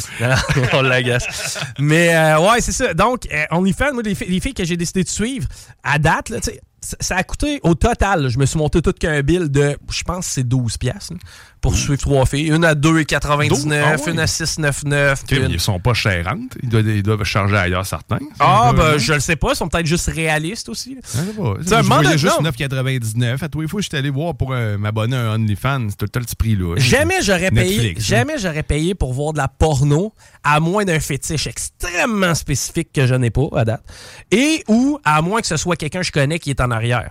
OK, donc, donc, on suppose qu'en ce moment, c'est quelqu'un que tu connais qui est derrière. Ben, je voulais voir ces filles-là tout nues. C'est bon, j'avais- c'est c'est un bon moyen, pareil. Ben oui, ben oui. Fait que là, j'ai décidé de m'abonner. Je me suis abonné à la première. Puis je me suis abonné aux trois en même temps, là, euh, ou presque. là. Je- pas- euh, a rien de trop beau. Bon, On y va. Ouais, c'est un gros 12 pièces. Puis euh, la première, tu sais, c'est cool, tu sais. Puis je suis allé voir son contenu. Il y avait quand même du stock. Là. On parle d'une centaine de photos et Mhm. vidéos. J'étais content. J'étais comme crème, OK, tu sais, il y a du stock. On va l'avoir tout nu. Pas une fois. Il n'y a pas une seule des photos sur les 100 quelques où on voit un nipple, man. OK. Il n'y a même pas un titties, OK? Et dans le fond, ce qui est sur Instagram, c'est quasiment la même affaire. tu sais. Boom! OK. Ferme ta gueule, reste sur Instagram. Paye pas, paye pas 2,99. Ensuite, la deuxième. Euh, elle, trouve ça cool, par exemple. Encore une fois, 100, 100 quelques euh, photos et des vidéos. Yeah, man! Elle s'habillait ça en animaux? Non, j'ai vu des tatons. J'ai vu des tatons. Elle, j'ai vu ses tatons. Elle, Ah, au moins, j'ai vu ses ça. tatons. Au moins. Par contre, si jamais je voulais en voir plus, parce qu'elle nous vend, elle nous vendait l'aspect fontaine de son OnlyFans. Ah, OK. Ah, ben, il y en a des vidéos. Mais c'est parce que celui-là, il coûte 5,99. Oh, l'autre vidéo qui dure 8 minutes. 20,99.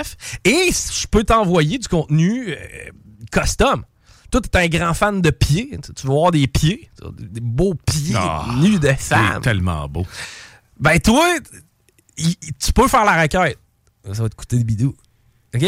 C'est que là, moi, c'est bien cool. J'étais content. Moi, j'ai payé mon 5 J'aurais pu demander de manger des tacos. Mettons, tu sais, j'ai dit, moi, mon rêve, c'est de te voir manger un tacos. Exact. J'ai fait ça, puis elle me fait ça pour genre euh, 20 pièces. Ben, tu sais, 20$, piastres, moi, je trouve que ça serait cher demander pour euh, que je. Un tacos? Ben, c'est ça. écoute. Mais, mais reste que oui, tu tu pourrais faire ça.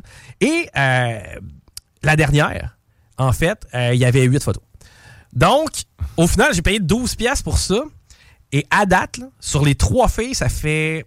euh, deux semaines à peu près là, que j'ai euh, download. Ben, que j'ai ouais, ouais. Ça fait deux semaines que, j'ai, que je paye pour euh, me crosser et que je me fais crosser. Sur ces deux semaines-là, je pense qu'il y a une seule des trois personnes qui a ajouté du contenu.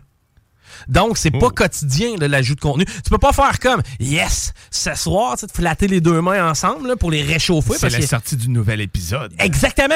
Tu sais, euh, ce soir, ça- veut dire que ces filles-là sont pas sont pas professionnelles. sont, sont pas à leur affaire pour la production de contenu. Mais euh, donc, à tous ceux et celles qui se disent OK, hey, j'ai vu que ma cousine elle avait un OnlyFans, tu parles d'une salope. Non, tu parles d'un escroc.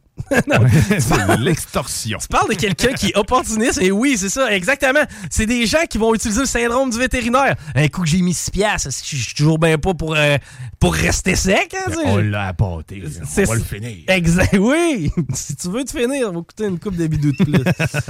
OK, hey, euh, voyage dans le temps, on fait ça?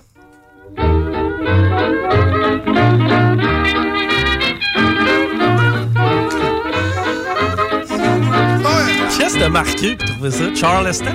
Non, non, c'est des chansons euh, de ma banque. là. Des petits plaisirs. Euh, hier au soir, à travers des documentaires sur le Chili et euh, du découpage de PSPP, j'ai trouvé le temps. Est-ce que je suis bizarre? Mais c'est l'alcool que tu bois plus qui te donne le temps de faire ce que tu fais. Soit ça. Même si tu le dis que non. Euh, non. Non, non, c'est pas ça. Moi, je pense que chaud, j'aurais fait la même. Est-ce que ça aurait été bon? Oh! Je sais pas. Est-ce que ça va l'être? Bon, eh oh. On fait un tour dans le temps, on embarque dans la bonne vieille DeLorean du Doc Brown et cette fois-ci, on recule il y a 25 ans. Ce que j'ai fait, c'est que j'ai pris un journal édition euh, complet du euh, 8 septembre, parce que j'ai pas réussi à en trouver sur les euh, banques d'archives nationales du Québec. Euh, j'ai fait, euh, j'ai sorti euh, le journal euh, du euh, Québec ou le, journal, le Soleil, je crois. Ouais, le Soleil. Soleil. Soleil. De. De v'là 25 ans. Et on est, effectivement, là, je vous rappelle, on est le 25. Là, là, commencez pas genre à nous appeler puis nous dire, hey, euh, c'est pas vrai ce que le gars est en train de parler à la radio. Non, non. Je On vous est fais dans le passé. L'actualité d'il y a 25 ans. Sur la page couverture, on voyait un joueur de baseball. Si je te nomme Mark McGuire, est-ce que tu as déjà entendu ce nom-là? Euh, non. Mark McGuire, c'est lui qui a, à ce moment-là, en fait, il battait le record de coups de circuit. Ça, c'est un peu comme si Oh. quelqu'un venait battre le record de but de Wayne Gretzky dans une saison. Eh bien, euh, qui, qui sera probablement jamais battu. Il me semble de mémoire, c'est 94 goals là, que Gretzky avait fait. Te donner une idée, présentement, les meilleurs de la Ligue nationale font 65 Oh. buts, puis ça fait longtemps qu'on n'a pas vu ça. C'est que, tu sais, si jamais quelqu'un dans la Ligue nationale, Connor McDavid, si jamais se rend à 70 goals et plus, Mais là, les goals étaient pas bons à l'époque. Euh, ouais, les gardiens de but goalers. étaient pas bons. Euh, mais tu sais, c'est complètement un autre sport, mais ça reste que parmi tous ceux-là, le gars était dominant. Là, à cette époque-là, par contre, c'était parmi les dopés que Mark Ah, McGuire ah, ah. était euh, dominant. Lui qui euh, venait d'égaler le record de circuit de Roger Maris à Saint-Louis devant les partisans. Et Sammy Sosa, qui lui était euh, des Cubs de Chicago à l'époque, le talonnait de près. Ça a été une guerre de coups de circuit. Mais bref, Mark McGuire, il y a 25 ans, s'apprêtait à battre un record quand même assez prestigieux, celui du nombre de coups de circuit en une saison dans le baseball majeur. Et euh, on vous rappelle qu'à cette époque-là, la dope coulait à flot sur les terrains de baseball. C'était du dopage organisé, man. Ah ben, ah, c'est- Oh oui, ça a été démontré hein. que les, euh, les médecins des joueurs dopaient les joueurs. là. T'allais voir ton médecin, man, puis tu shootais des stéroïdes que tu frappes plus fort. Puis tu bandes plus. Ouais, c'est- Autre dossier important si on vient un peu plus sur le local. Candidature aux Jeux olympiques de Vancouver, mon homme, 2010. Eh bien, le Québec qui euh, posait sa candidature pour obtenir les Jeux, du, euh, les Jeux olympiques. Et on apprenait que dans la ville de Québec, avec des sondages, eh bien, c'était l'endroit au Québec où les gens étaient le moins favorables à la venue des Jeux olympiques. Ça, ça veut dire que partout au Québec, tu venais de Chicoute, venais de la Beauce, Saint-Georges, coucou à nos chums, des Bois-Francs, Victo, Trois-Rivières. Ben, tu voulais plus les Jeux olympiques que le propre Québécois qui allait avoir ça dans sa cour. Mais c'est vrai qu'on avait des idées de grandeur après le départ des Nordiques. Je vous rappelle que les Nordiques venaient de nous quitter. On est en 1998. Le 2 septembre 98, ça, ça veut dire, parce que là, on commençait à en, en apprendre un petit peu plus sur un événement qui a eu lieu le 2 septembre 1998. Je vous rappelle qu'on est via euh, le 25 ans. Ça, te dit de quoi, le, le vol Swiss Air 111 et euh, toute l'histoire de Peggy's Cove en, en Nouvelle-Écosse? Non, mais je suppose que des gens sont morts dans ce vol. Absolument. Écrasement d'avions. Tu sais, des avions, ils en tombent pas tous les jours. là. Des avions qui tombent au Canada, il n'y en a pas Non, tous les jours. non, là. C'est quand même assez rare. là. C'est Heureusement. très, très rare. Eh bien, il y a eu un écrasement d'avion qui a tué 229 personnes dans la première, la première semaine de septembre 98. Et on apprenait justement un petit peu plus de détails sur cette tragédie-là et on pleurait euh, les victimes, évidemment, les gens qui se rassemblaient sur la côte de la Nouvelle-Écosse pour euh, pleurer les gens du vol de Swiss Air 111 qui euh, ont perdu la vie 229 personnes. Je te le rappelle. On reste au local, encore une fois, dans le municipal. On est le euh, en, en septembre 98. Et bon, on a réussi à mettre la main au collet de deux jeunes voleurs. euh, pas plus tard qu'hier, hein, si on se Ouais, rapporte. ben, Eh bien, hier, on a trouvé, on a réussi à ramasser deux jeunes voleurs de 14 et 15 ans, quand même, euh, des, Hein? euh, des voleurs. Eux autres, ils faisaient des maisons. Et depuis le début de l'été, ils avaient réussi à euh, faire plus de 17 vols. Oh. 17 bungalows qui avaient été dérobés. On parle de euh, environ 10 000 piastres de vol que ces deux jeunes-là ont volé. Hey, 10 000 piastres, là, en Ouais. 98, là. Il fallait que tu partes avec, avec beaucoup de Super Nintendo. Hein? C'était ça pareil. là. Ensuite de ça, euh, eux, dans le fond, la manière, le modus operandi, c'est que eux volaient, mais euh, c'était des adultes qui étaient derrière le coup. Donc, eux, ils allaient à la porte de la victime, sonnaient en plein milieu de la nuit. S'ils voyaient pas de lumière après un certain temps, ils assumaient que la cabane était vide, passaient par en arrière, pétaient une vitre et on rentrait dans la cabane, on faisait la maison. Euh, et après ça, on allait revendre les objets. Souvent, c'était du euh, 10% de, euh, de, de 10% de La valeur de la valeur l'objet. de l'objet. C'est que, tu sais, mettons, euh, pour une affaire à, à 400$, piastres, les kids pouvaient recevoir du 40$. Pour une affaire à 5000$, ils pouvaient recevoir Un du... bon vieux pawn shop, là. C'est ça, bah ouais. Ben, en fait, non, c'est t'allais faire affaire avec directement Ben, l'adulte. ça ressemble à ça. ben. Et écoute ce qu'on a appris. Moi, j'étais fasciné, OK? Euh, je t'avais dit 17 vols. C'est Ouais. plus de 100 vols qui Oh, ont été faits durant cet été-là dans le secteur de Charlebourg et de Beauport. Ça, ça veut dire qu'à peu près tout le monde s'est fait voler. Euh, Il y avait un quadrilatère extrêmement spécifique. C'était entre la 10e avenue et la 80e rue à Charlebourg. Et pourquoi je te mentionne ça? C'est que les adultes qui étaient en charge, ils nous ont dit que ils n'avaient pas le droit de voler en dehors de ce périmètre-là. ça, ça veut dire que le gars, il a fait comme, tu vois le coin, dépasse pas ça. là. La paire de chouclac en haut, là, après le fil électrique, là, pas le droit de voler là. tu peux pas voler l'autre bord de ça. Finalement, c'est parce qu'ils habitaient dans le quartier juste à côté, ces adultes-là. Mm. Fait qu'ils voulaient pas se faire faire eux-mêmes les maisons. Pendant l'interroga- l'interrogatoire, je te parlais des 17 vols qui étaient survenus euh, dans le secteur de Beauport et de Charlebourg. Eh bien, les jeunes ont admis avoir subtilisé des objets dans une soixantaine de voitures et de cabanons. Là, on est rendu le Colin, ok, à c'est- 160 vols. Et euh, ce qui est le plus fascinant, c'est que selon les informations policières, écoute bien celle-là, 5 ou 6 autres jeunes cambrioleurs seraient toujours à l'œuvre dans la région. La police de Charlebourg compte continuer son enquête. Ça, ça veut dire qu'il en a arrêté deux. Il y en avait 5-6 encore. Man, combien de bungalows ont été fucking volés, man, à Charlebourg? année, ça. Euh, OK, si vous habitiez en 98 dans le secteur de Charlebourg durant l'été, OK? Quelque part entre la 10e avenue et la 80e rue, appelez-nous. Dites-nous si vous vous êtes fait voler. OK? Tu sais, J'en ris parce que ça fait 25 ans, mais ça montre à quel point qu'on était donc bien tout croche. Watch-toi, j'ai pas fini. J'ai une promotion ici pour un téléphone cellulaire. Ça te tente d'avoir un nouveau sel? Un bon vieux Fido, c'est ça? C'est... Fido t'offre son modèle Ericsson. Oh, le Ericsson! Le modèle 388. C'est un Sony, ça. C'est bien ça? Ça, avec la petite antenne que tu peux même. Tellement petit que tu peux même te le fouler dans le cul. C'est- C'est la cote des boys. Euh, ouais, 75 piastres. Là, vous arrêterez de me faire. Nos téléphones valent combien, là? 1200 à peu près? Ouais, à peu près. Bon. 75 piastres. Et avec ce téléphone-là, tu pouvais appeler. C'est tout. C'est pas vrai. Tu pouvais jouer aussi au jeu euh, Le Serpent, probablement. C'était pas un feature qu'ils nous vendaient, en tout cas. Euh, par contre, le deal que tu faisais quand t'achetais jusqu'au euh, 8 septembre 98, là, faites vite, c'est jusqu'à Euh, demain. c'est jusqu'à Jusqu'à demain. demain. demain, ça va faire 25 ans. On t'offre la carte SIM gratuite qu'on appelle à ce moment-là. Fido vous donne des puces. Oh! On te donne la fameuse puce gratuite. Oh, pour le jeu de mots, toi. Fido vous donne des puces. Ok, je termine ça avec une nouvelle internationale. Alerte à la moutarde indienne. L'Agence d'inspection des aliments encourage les consommateurs à détruire toute moutarde ou huile de graines de moutarde en provenance de l'Inde. Pourquoi on vous dit de détruire la moutarde indienne? C'est que, en parallèle à New Delhi, eh bien, c'est plus de 1700 personnes. Au total, toutes, c'est 3000, là, parce que j'ai regardé un peu plus tard. C'est 3000 personnes qui ont été hospitalisées à cause de la moutarde. On parle d'au-dessus de 60 morts.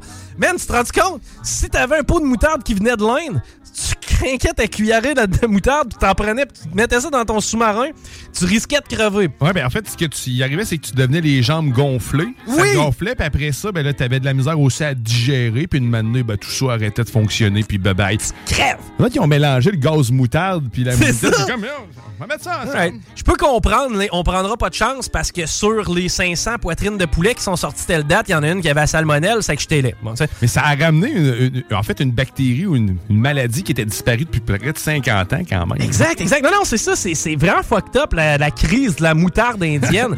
Mais sache qu'on passait les alertes à ce moment-là parce que 3000 Indiens ont été hospitalisés. 3000 personnes se sont rendues dans les hôpitaux à cause de la moutarde. Je veux dire, ça serait complètement inacceptable. Présentement, ce serait une crise internationale grave si c'était le cas. Là. Mais, J'arrive pas à voir comment on pourrait se rendre maintenant à ce niveau-là, mais tout est possible. hein. ben, tu sais, en même temps, tu fais venir ta, ta- ta- ta- ta, ta moutarde de l'Inde. D'après moi, des producteurs de moutarde ou des transformeurs, ils en ont une coupe plus, plus proche que l'Inde. Ouais, mais le problème réel venait de l'huile utilisée dans tout ça. C'est une, huile très bon marché. Fait que c'était pas juste dans la moutarde, de ce que j'ai pu comprendre aussi. Fait qu'il y en a peut-être eu d'autres qui sont morts, puis on le sait pas. Exact. Donc, bref, euh, tu sais, à date, je vous ai parlé de Bruno Marchand qui a traité. euh, Tu l'as pas dit comme du monde, hein? Marchand! Beaucoup mieux. qui a traité Poliev de con. À part de ça, c'est de quoi je vous ai parlé des nouvelles euh, locales? Ben, il y a eu le décès qu'on a appris malheureusement de la jeune Maëlie, Oui, la, oui. cycliste, euh, la cycliste. Mais tu sais, c'est- quand même quelque chose qui est arrivé il plusieurs semaines. Puis ça, ça arrive pas tous les jours, heureusement. Mais euh, disons qu'on venait de mettre la main au collet à un réseau de voleurs, mon gars, qui venait de faire la passe à à peu près 150 adresses dans le, dans le coin de Charlebourg. Euh, Mark McGuire, ben dopé, battait des records de circuit. Québec voulait rien savoir des Jeux olympiques qu'on se fourrait même dans la gorge. Il y a eu un accident d'avion qui a tué 200 personnes, puis les Indiens mouraient à cause de la moutarde. C'est une bonne année. Ah, 75$ piastres pour un téléphone, c'est toujours ça de on se réconforte dans le. Chef de parti au retour, c'est ce qu'on vous offre. On l'a fait hier avec euh, Pierre Saint-Paul Plamondon. C'est le chef de démocratie direct qui s'installe avec nous. Jean-Charles Cléroux au retour. Vous écoutez Politique Correct. This is Gangsta OG Low, and you're listening CJMD 96.9 Lévis. Keep it locked, keep it loaded, keep it the news. Et toute la gang, La radio des formateurs. CJMD. I can put you in a log cabin somewhere in Aspen. Girl, ain't nothing to the pain, ain't tricking if you got it. What you asking for? Put you in a mansion somewhere in Wisconsin. Like I said, ain't nothing to the pain. We can change the last name. What's happening? Cause you look so good. Tell me why you wanna work here. I put you on the front page of a King magazine, but you gon' get yourself hurt here. Hey, baby, I brought you in the back just to have a conversation. Really think you need some ventilation. Let's talk about you and me. Oh, I can't believe it. CJMD 96.9. Dansez-vous les paupiètes. 18 ans et plus. Sexualité. Non! Juste pas pour les doux. Vous écoutez Politique Correct.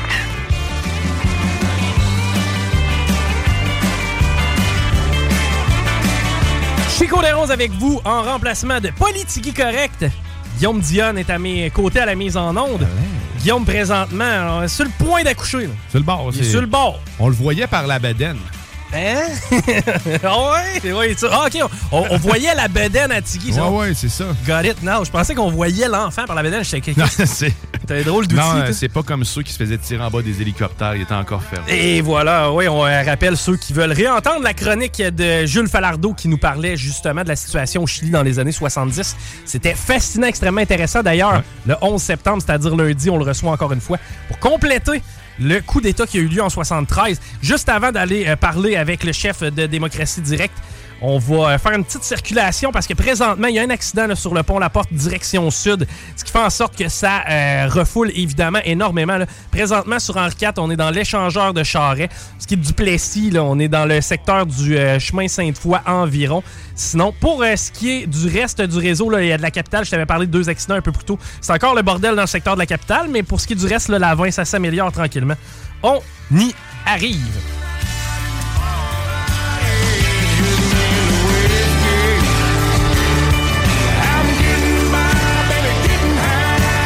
Au bout du fil rejoindre notre ami Jean-Charles Clérou. Ça fait euh, d'ailleurs un bout de temps qu'on s'est pas jasé. Bien content de te retrouver, Jean-Charles. Ça me fait plaisir de te jaser cet après-midi. Et évidemment, on a du stock sur la plate, mon ami. Comment tu vas?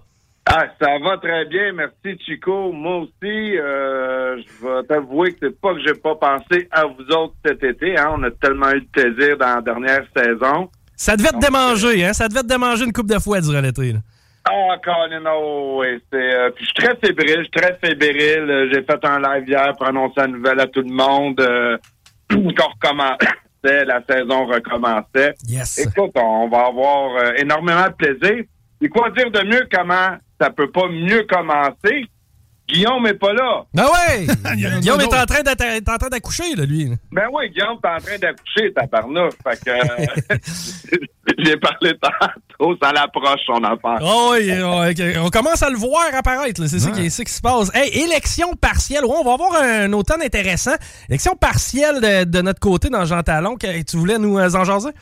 Ben oui, euh, différents sujets qu'on va jaser. Comme j'avais parlé avec Guillaume euh, avant la rentrée, euh, vu que c'est la première chronique, j'ai dit, bon, on va faire un petit brossing de tout ce qu'on va toucher hein, pour euh, peut-être ceux qui nous ont pas entendu les saisons, les chroniques que j'apporte. Donc oui, toujours à saveur euh, politique, économique, sociale et surtout en apportant des euh, réelles solutions. Donc, il y a une élection partielle qui s'en vient euh, dans la belle région de Québec. On va voir beaucoup d'interrogations. C'est sûr que nous autres, on va présenter une candidate euh, pour la circonscription euh, démocratie directe. On va être présent. C'est c'est quoi le nom de la candidate, euh, Jean-Charles? Attends une minute, tu me pognes là. Lucie Perrault. Oui, Lucie Perrault. Ouais, ouais, ben, moi aussi, je l'avais euh, je l'avais euh, loin dans ma mémoire, mais je, je savais que c'était Lucie Perrault qui se présentait. Euh, Peux-tu nous en parler un petit peu de, de la candidate Lucie? C'est euh, c'est-tu quelqu'un que tu côtoies depuis un bout de temps ou? Oui, oui, Lucie, euh, oui, ben, c'est une membre des premiers instants avec Démocratie Directe. Elle a fait la campagne générale euh, On s'était connus à une autre époque, puis tout ça, puis elle s'était même présentée au niveau euh, de la mairie pour instaurer une démocratie directe pour la ville de Québec. Ah, ça, ça aurait fait changement de, du genre de démocratie qu'on a présentement à l'Hôtel de Ville de Québec, où, l'acceptation sociale est à son plein. Euh, oui, c'est ça. Tout le monde devrait être super content. Donc, euh, aujourd'hui, ben c'est ça. Euh, écoute, oui, on va faire l'élection partielle, essayer de rencontrer encore le plus de gens, sensibiliser le, le plus de gens à ce changement de système-là, qui est la solution à tous les mots, hein, parce qu'on rencontre encore des gens au quotidien et c'est toujours les mêmes rhétoriques qu'on entend parler. Euh, J'ai des gens qui m'ont envoyé un sondage euh, dernièrement sur le taux de satisfaction des gens de la CAQ, tout ça, dont le taux d'insatisfaction qu'on devrait parler, parce que là, ça frôle les 70% donc, il y a juste une solution à ça, c'est une démocratie directe. Puis, à un moment donné, les gens vont falloir qu'ils ré- réalisent, ça fait plus de 50 ans qu'à chaque fois qu'on vote pour un autre parti, c'est plus pour sortir le parti qui est en place que pour les bonnes raisons de mettre un nouveau parti. Voter contre quelqu'un au lieu de voter pour quelqu'un. Et voilà. Tandis qu'une démocratie directe, ben, ça change de paradigme. Tu votes pour toi en tant que citoyen parce que tu vas avoir ton mot à dire tout au long du processus. Euh, et non à tous les quatre ans. Puis si ça fait pas ton affaire, euh, ben, tu voteras pour quelqu'un d'autre dans quatre ans. Mais malheureusement, avec des gros sujets comme qu'on a de Québec, on va continuer à parler de la commission consultative citoyenne qu'on a travaillé fort à vouloir mettre en place, qu'on n'a pas eu beaucoup de réponses, euh, que ce soit des maires ou des députés. Ben, j'ai été voir d'ailleurs sur le site web un peu plus tôt aujourd'hui. Effectivement, il y, a- y y plusieurs personnes qui ont pas encore, qui se sont pas encore prononcées.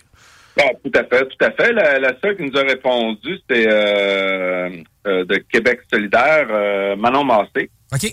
Qui a dit qu'elle nous référerait à la personne euh, responsable pour justement le troisième lien euh, au niveau euh, à Québec. On n'a toujours pas eu de retour. Ah, pas, pas encore. C'était à quel moment, ça, pour nous donner une idée du euh, timestamp? Bon, on avait fait ça euh, au mois de mai, euh, au mois de mai, il me semble l'année passée, là, dans une entrevue qu'on avait mis tout ça en place, de faire une commission consultative citoyenne et tout ça. Donc là, c'est sûr que cet été, ça a tombé sur l'eau. Là, la chose à savoir, est-ce qu'on dérange vraiment? Est-ce qu'on a été hacké? Ou y a-t-il vraiment un auditoire engagé à CJMD FM? C'est qu'on a eu énormément de bugs. C'est pour ça qu'on va leur tabler euh, euh, d'ici aux élections partielles parce que c'est un, en- un- un enjeu majeur. Ben oui. Euh, c'est que on a eu un réel bug informatique. Euh, mon équipe qui est derrière ça, on dit qu'on a eu entre 50 et 100 000 visites en dedans de 24 heures quand on a fait l'annonce. Oh, il y avait de l'intérêt. Ben, c'est ça qu'on n'est pas capable de savoir. Est-ce que c'est un intérêt réel suite aux émissions qu'on a faites ensemble euh, et tout ça des gens de Québec ou est-ce que il y en a qui ne veulent vraiment pas la commission puis que ça a été puis ça a été des robots qui ont euh, qui ont tous venu sur le site en même temps pour une commission consultative? Ça reste à déterminer. C'est ça, ça reste à déterminer, mais on va, euh, on va essayer de faire la lumière là-dessus. De toute façon, ça reste d'actualité comme dossier, tout comme l'inflation. Parce que ça a l'air que ça coûte plus cher faire l'épicerie, je m'en rends pas compte d'abord. Ben oui, ben non, c'est ça, exactement. L'inflation, c'est euh, on va en parler beaucoup. C'est sûr que l'élection partielle est là. Euh, c'est dans la bouche de beaucoup de partis. Euh, par contre, j'entends pas de solution. C'est sans jugement, puis des fois, c'est peut-être moi qui se trompe, mais j'entends pas de solution intelligente. Tu sais, j'entends parler de crédit d'impôt. J'entends parler, ben, comme la CAQ, hein, un beau petit chèque de 500 pièces à tout le monde. Mais tout ça, y a-tu quelqu'un qui réalise qu'il n'y a pas aucun palier de gouvernement qui est capable de clore un budget even? Effectivement, et ça depuis toujours. Donc, là, tu es là, puis tu te dis, t'as une minute, là. Eux autres, la seule chose qu'ils pensent, c'est d'ajouter des crédits d'impôt. pour- Puis, moi, je suis très concerné par les générations futures. Hein. Comme tu le sais, euh, Chico, tu sais, c'est faut élever nos niveaux de conscience et il faut se responsabiliser. On y a un problème à régler ici maintenant. Je vois pas pourquoi on pèlerait encore en dessous du tapis puis que les générations futures, ils risquent de connaître, eux autres, les générations futures, aussi des périodes inflationnistes, des récessions. Ça fait partie de la vie. On peut-tu gérer nos périodes inflationnistes ici maintenant, puis nos récessions ici maintenant, sans le pelleter dans une dette que les générations futures devront payer? C'est- ironique parce que quand vient le temps de parler de l'environnement, quand vient le temps de parler de, de la planète qui, qui se meurt, là, faut tout faire pour la sauver et immédiatement pour que nos jeunes puissent en bénéficier. Maintenant, si on parle d'économie, à quel point on se soucie de ce que nos jeunes vont vivre dans le futur, c'est drôle comme ça. On n'a pas ça comme élément prioritaire pas en tout. Puis de aucun parti. Aucun parti. J'écoute les, les interviews, là, c'était. Écoute, je je suis Fab, excuse-moi de l'anglicisme, Faber Glacé, je, je suis sans mots. Sans mots pour rester poli parce que je pourrais en trouver des mots. Je- ça ne peut pas d'être représenté par une élite aussi crasse et incompétente que ça. Donc, tu sais, il y a eu une interview qui a été faite avec euh, Paul euh, Saint-Pierre Plamondon Ben oui. que j'ai rencontré, que j'ai parlé. Je l'ai dit à la radio la- au printemps passé, donc cet automne, je vais le redire. J'ai aimé les- la conversation que j'ai eue avec Paul quand on a échangé ensemble. On a échangé nos numéros de téléphone. Je suis très déçu qu'il ne m'ait pas rappelé sur euh, la commission consultative citoyenne, malgré les euh, deux messages que j'ai laissés à son bureau et je l'ai appelé directement sur son cellulaire. J'espère qu'il va me rappeler, euh, faire preuve de démocratie. Quand j'ai écouté l'entrevue, je me suis dit, ben, il y a peut-être une bonne raison. Puis ça, encore là, peut-être va falloir que ça soit moi qui consulte le Doc Mayou. c'est? Drôle, d'un sondage, hein, c'était la raison de la commission consultative. Euh, la majorité des gens voulaient un troisième lien avec voiture, puis ne voulaient pas du tramway. Ce que le gouvernement propose, c'est un troisième lien sans voiture et un tramway. Voilà.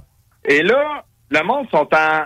Puis c'est pour ça peut-être va falloir que je consulte, parce que là, je me dis, sacrifice, y a-tu juste moi qui pense correct ou la majorité est dans le champ? C'est que là, il y a un monde, le CAC fait un bol de face incroyable aux élections, ça a fait toutes les manchettes.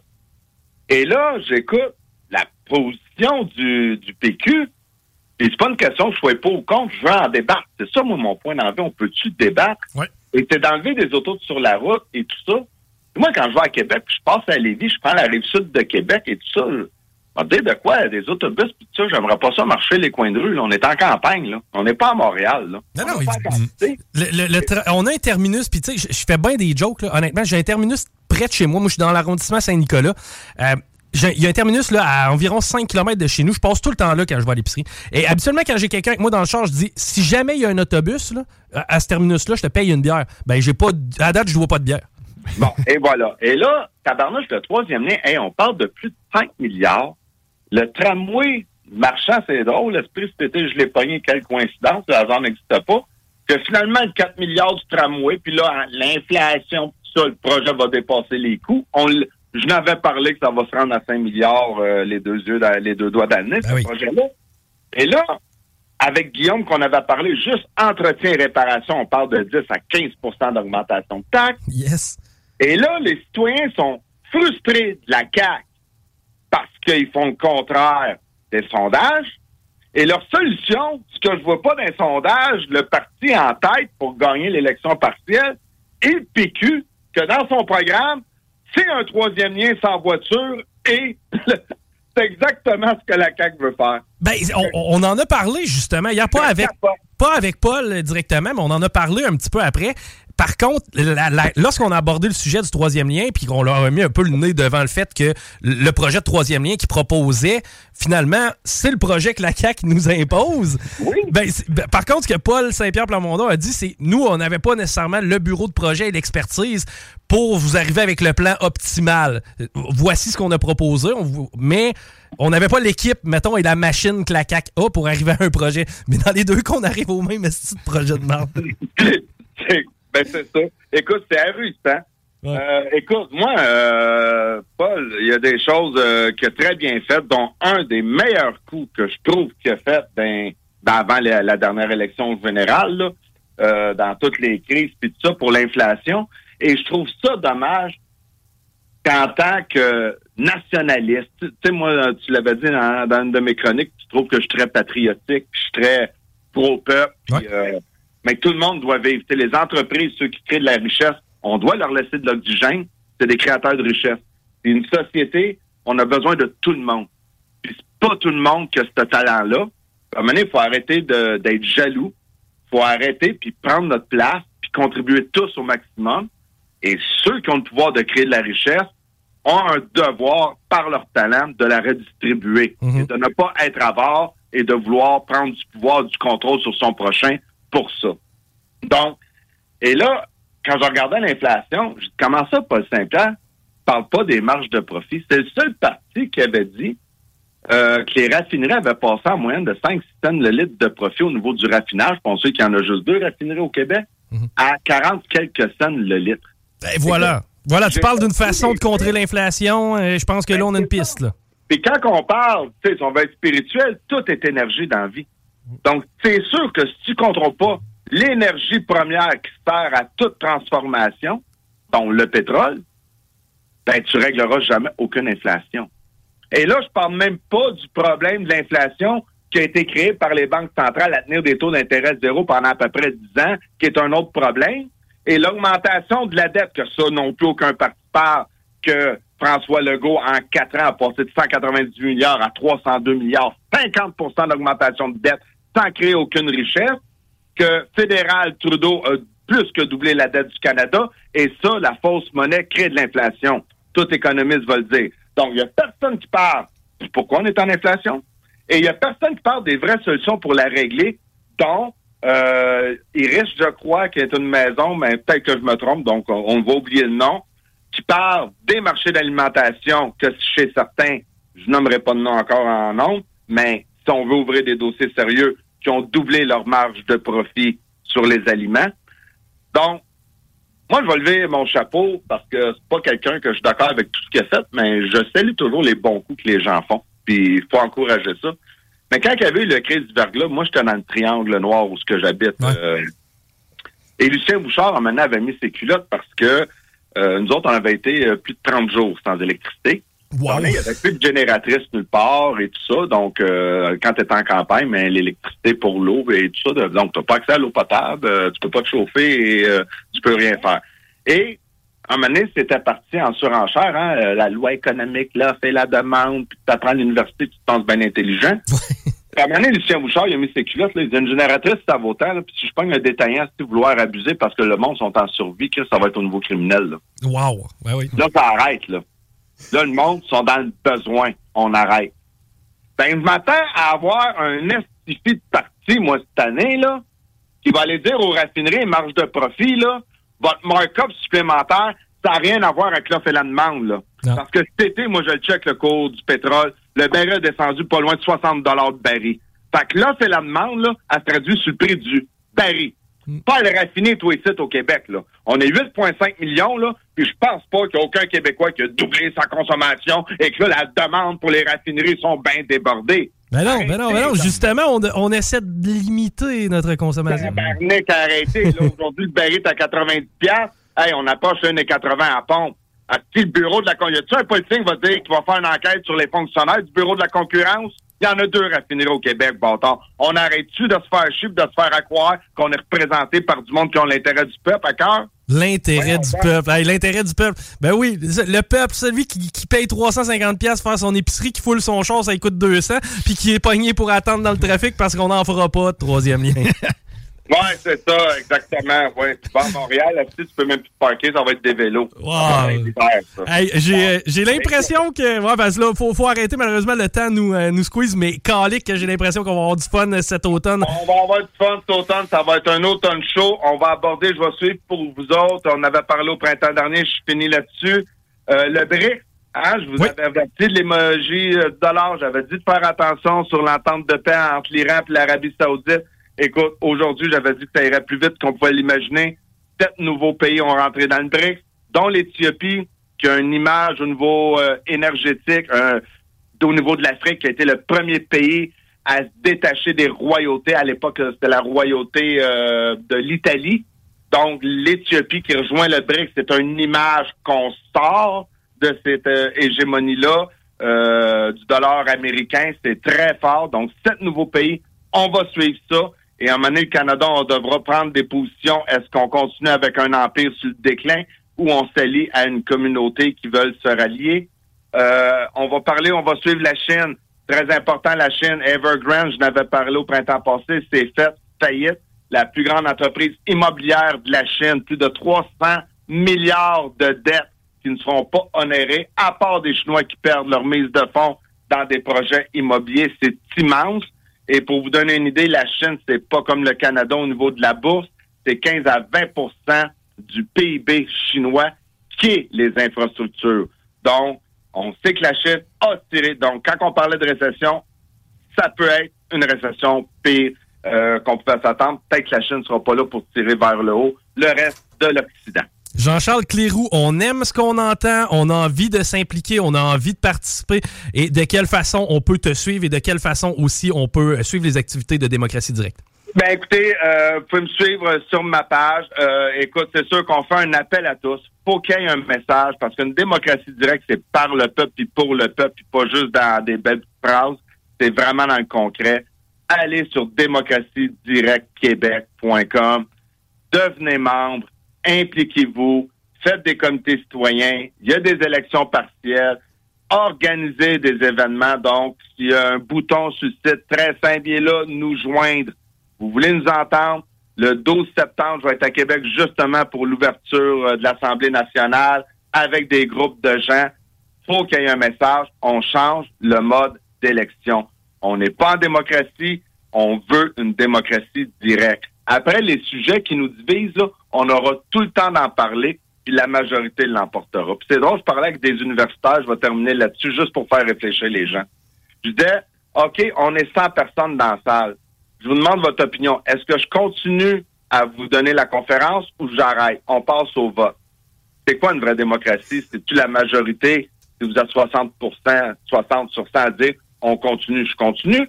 Ou c'est s'il y a 40% hein, ou il y en a trois qui veulent plus, on arrête?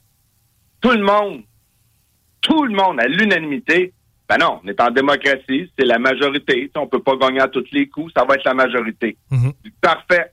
Je dis, maintenant, faites-moi une thèse. Comment ça, François Legault a 90 sièges sur 125, puis il y a 60% des électeurs ont voté contre? Hum, Éric Duhem pourrait t'en parler.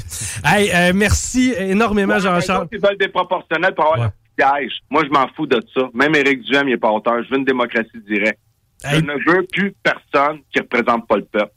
Je veux que le peuple, je, veux l'entendre à chaque décision importante. Bien dit. Le mien puis le tramway, faut que le peuple se fasse entendre. Ben, oui, oui. Merci, euh, Jean-Charles. Faut, faut qu'on se laisse, mais un grand plaisir, puis on va, on va se reparler bientôt. Hey, merci. All right, bye bye. Jean-Charles Cléroux de Démocratie Directe. Nous autres, on est parti pour la, la fin de semaine. Par contre, les euh, deux snooze s'installent dans les prochaines minutes. Donc, euh, vous retrouvez vos snooze et votre plaisir et votre bonheur. Euh? D'ailleurs, en fin de semaine, la, la sauce recommence. Donc, ne manquez pas la première de Ouais. cette saison de la sauce dès 9 h. On accueille des nouveaux dans l'équipe. Je vous donne même pas de nom. Venez nous écouter pour découvrir qui fera partie de cette sauce extraordinaire. Ben, puis profitez aussi euh, de- du beau temps pour aller euh, encourager les Oui, faucons à ben Lévis. oui, le ici. samedi, euh, venez faire, venez nous voir, on va être là, moi, Cégep Chico, de hein. Lévis, on est sur place, nous, pour le tailgate. Donc, si ça vous tente de venir nous serrer la pince, nous jaser, on va être là. Sinon, on se retrouve lundi dans Politique Correct. Ciao! Talk rock, hip hop. Mom deserves the best, and there's no better place to shop for Mother's Day than Whole Foods Market. They're your destination for unbeatable savings, from premium gifts to show-stopping flowers and irresistible desserts. Start by saving 33% with Prime on all body care and candles. Then get a 15-stem bunch of tulips for just $9.99 each with Prime. Round out Mom's menu with festive rosé, irresistible berry chantilly cake, and more special treats. Come celebrate Mother's Day at Whole Foods Market.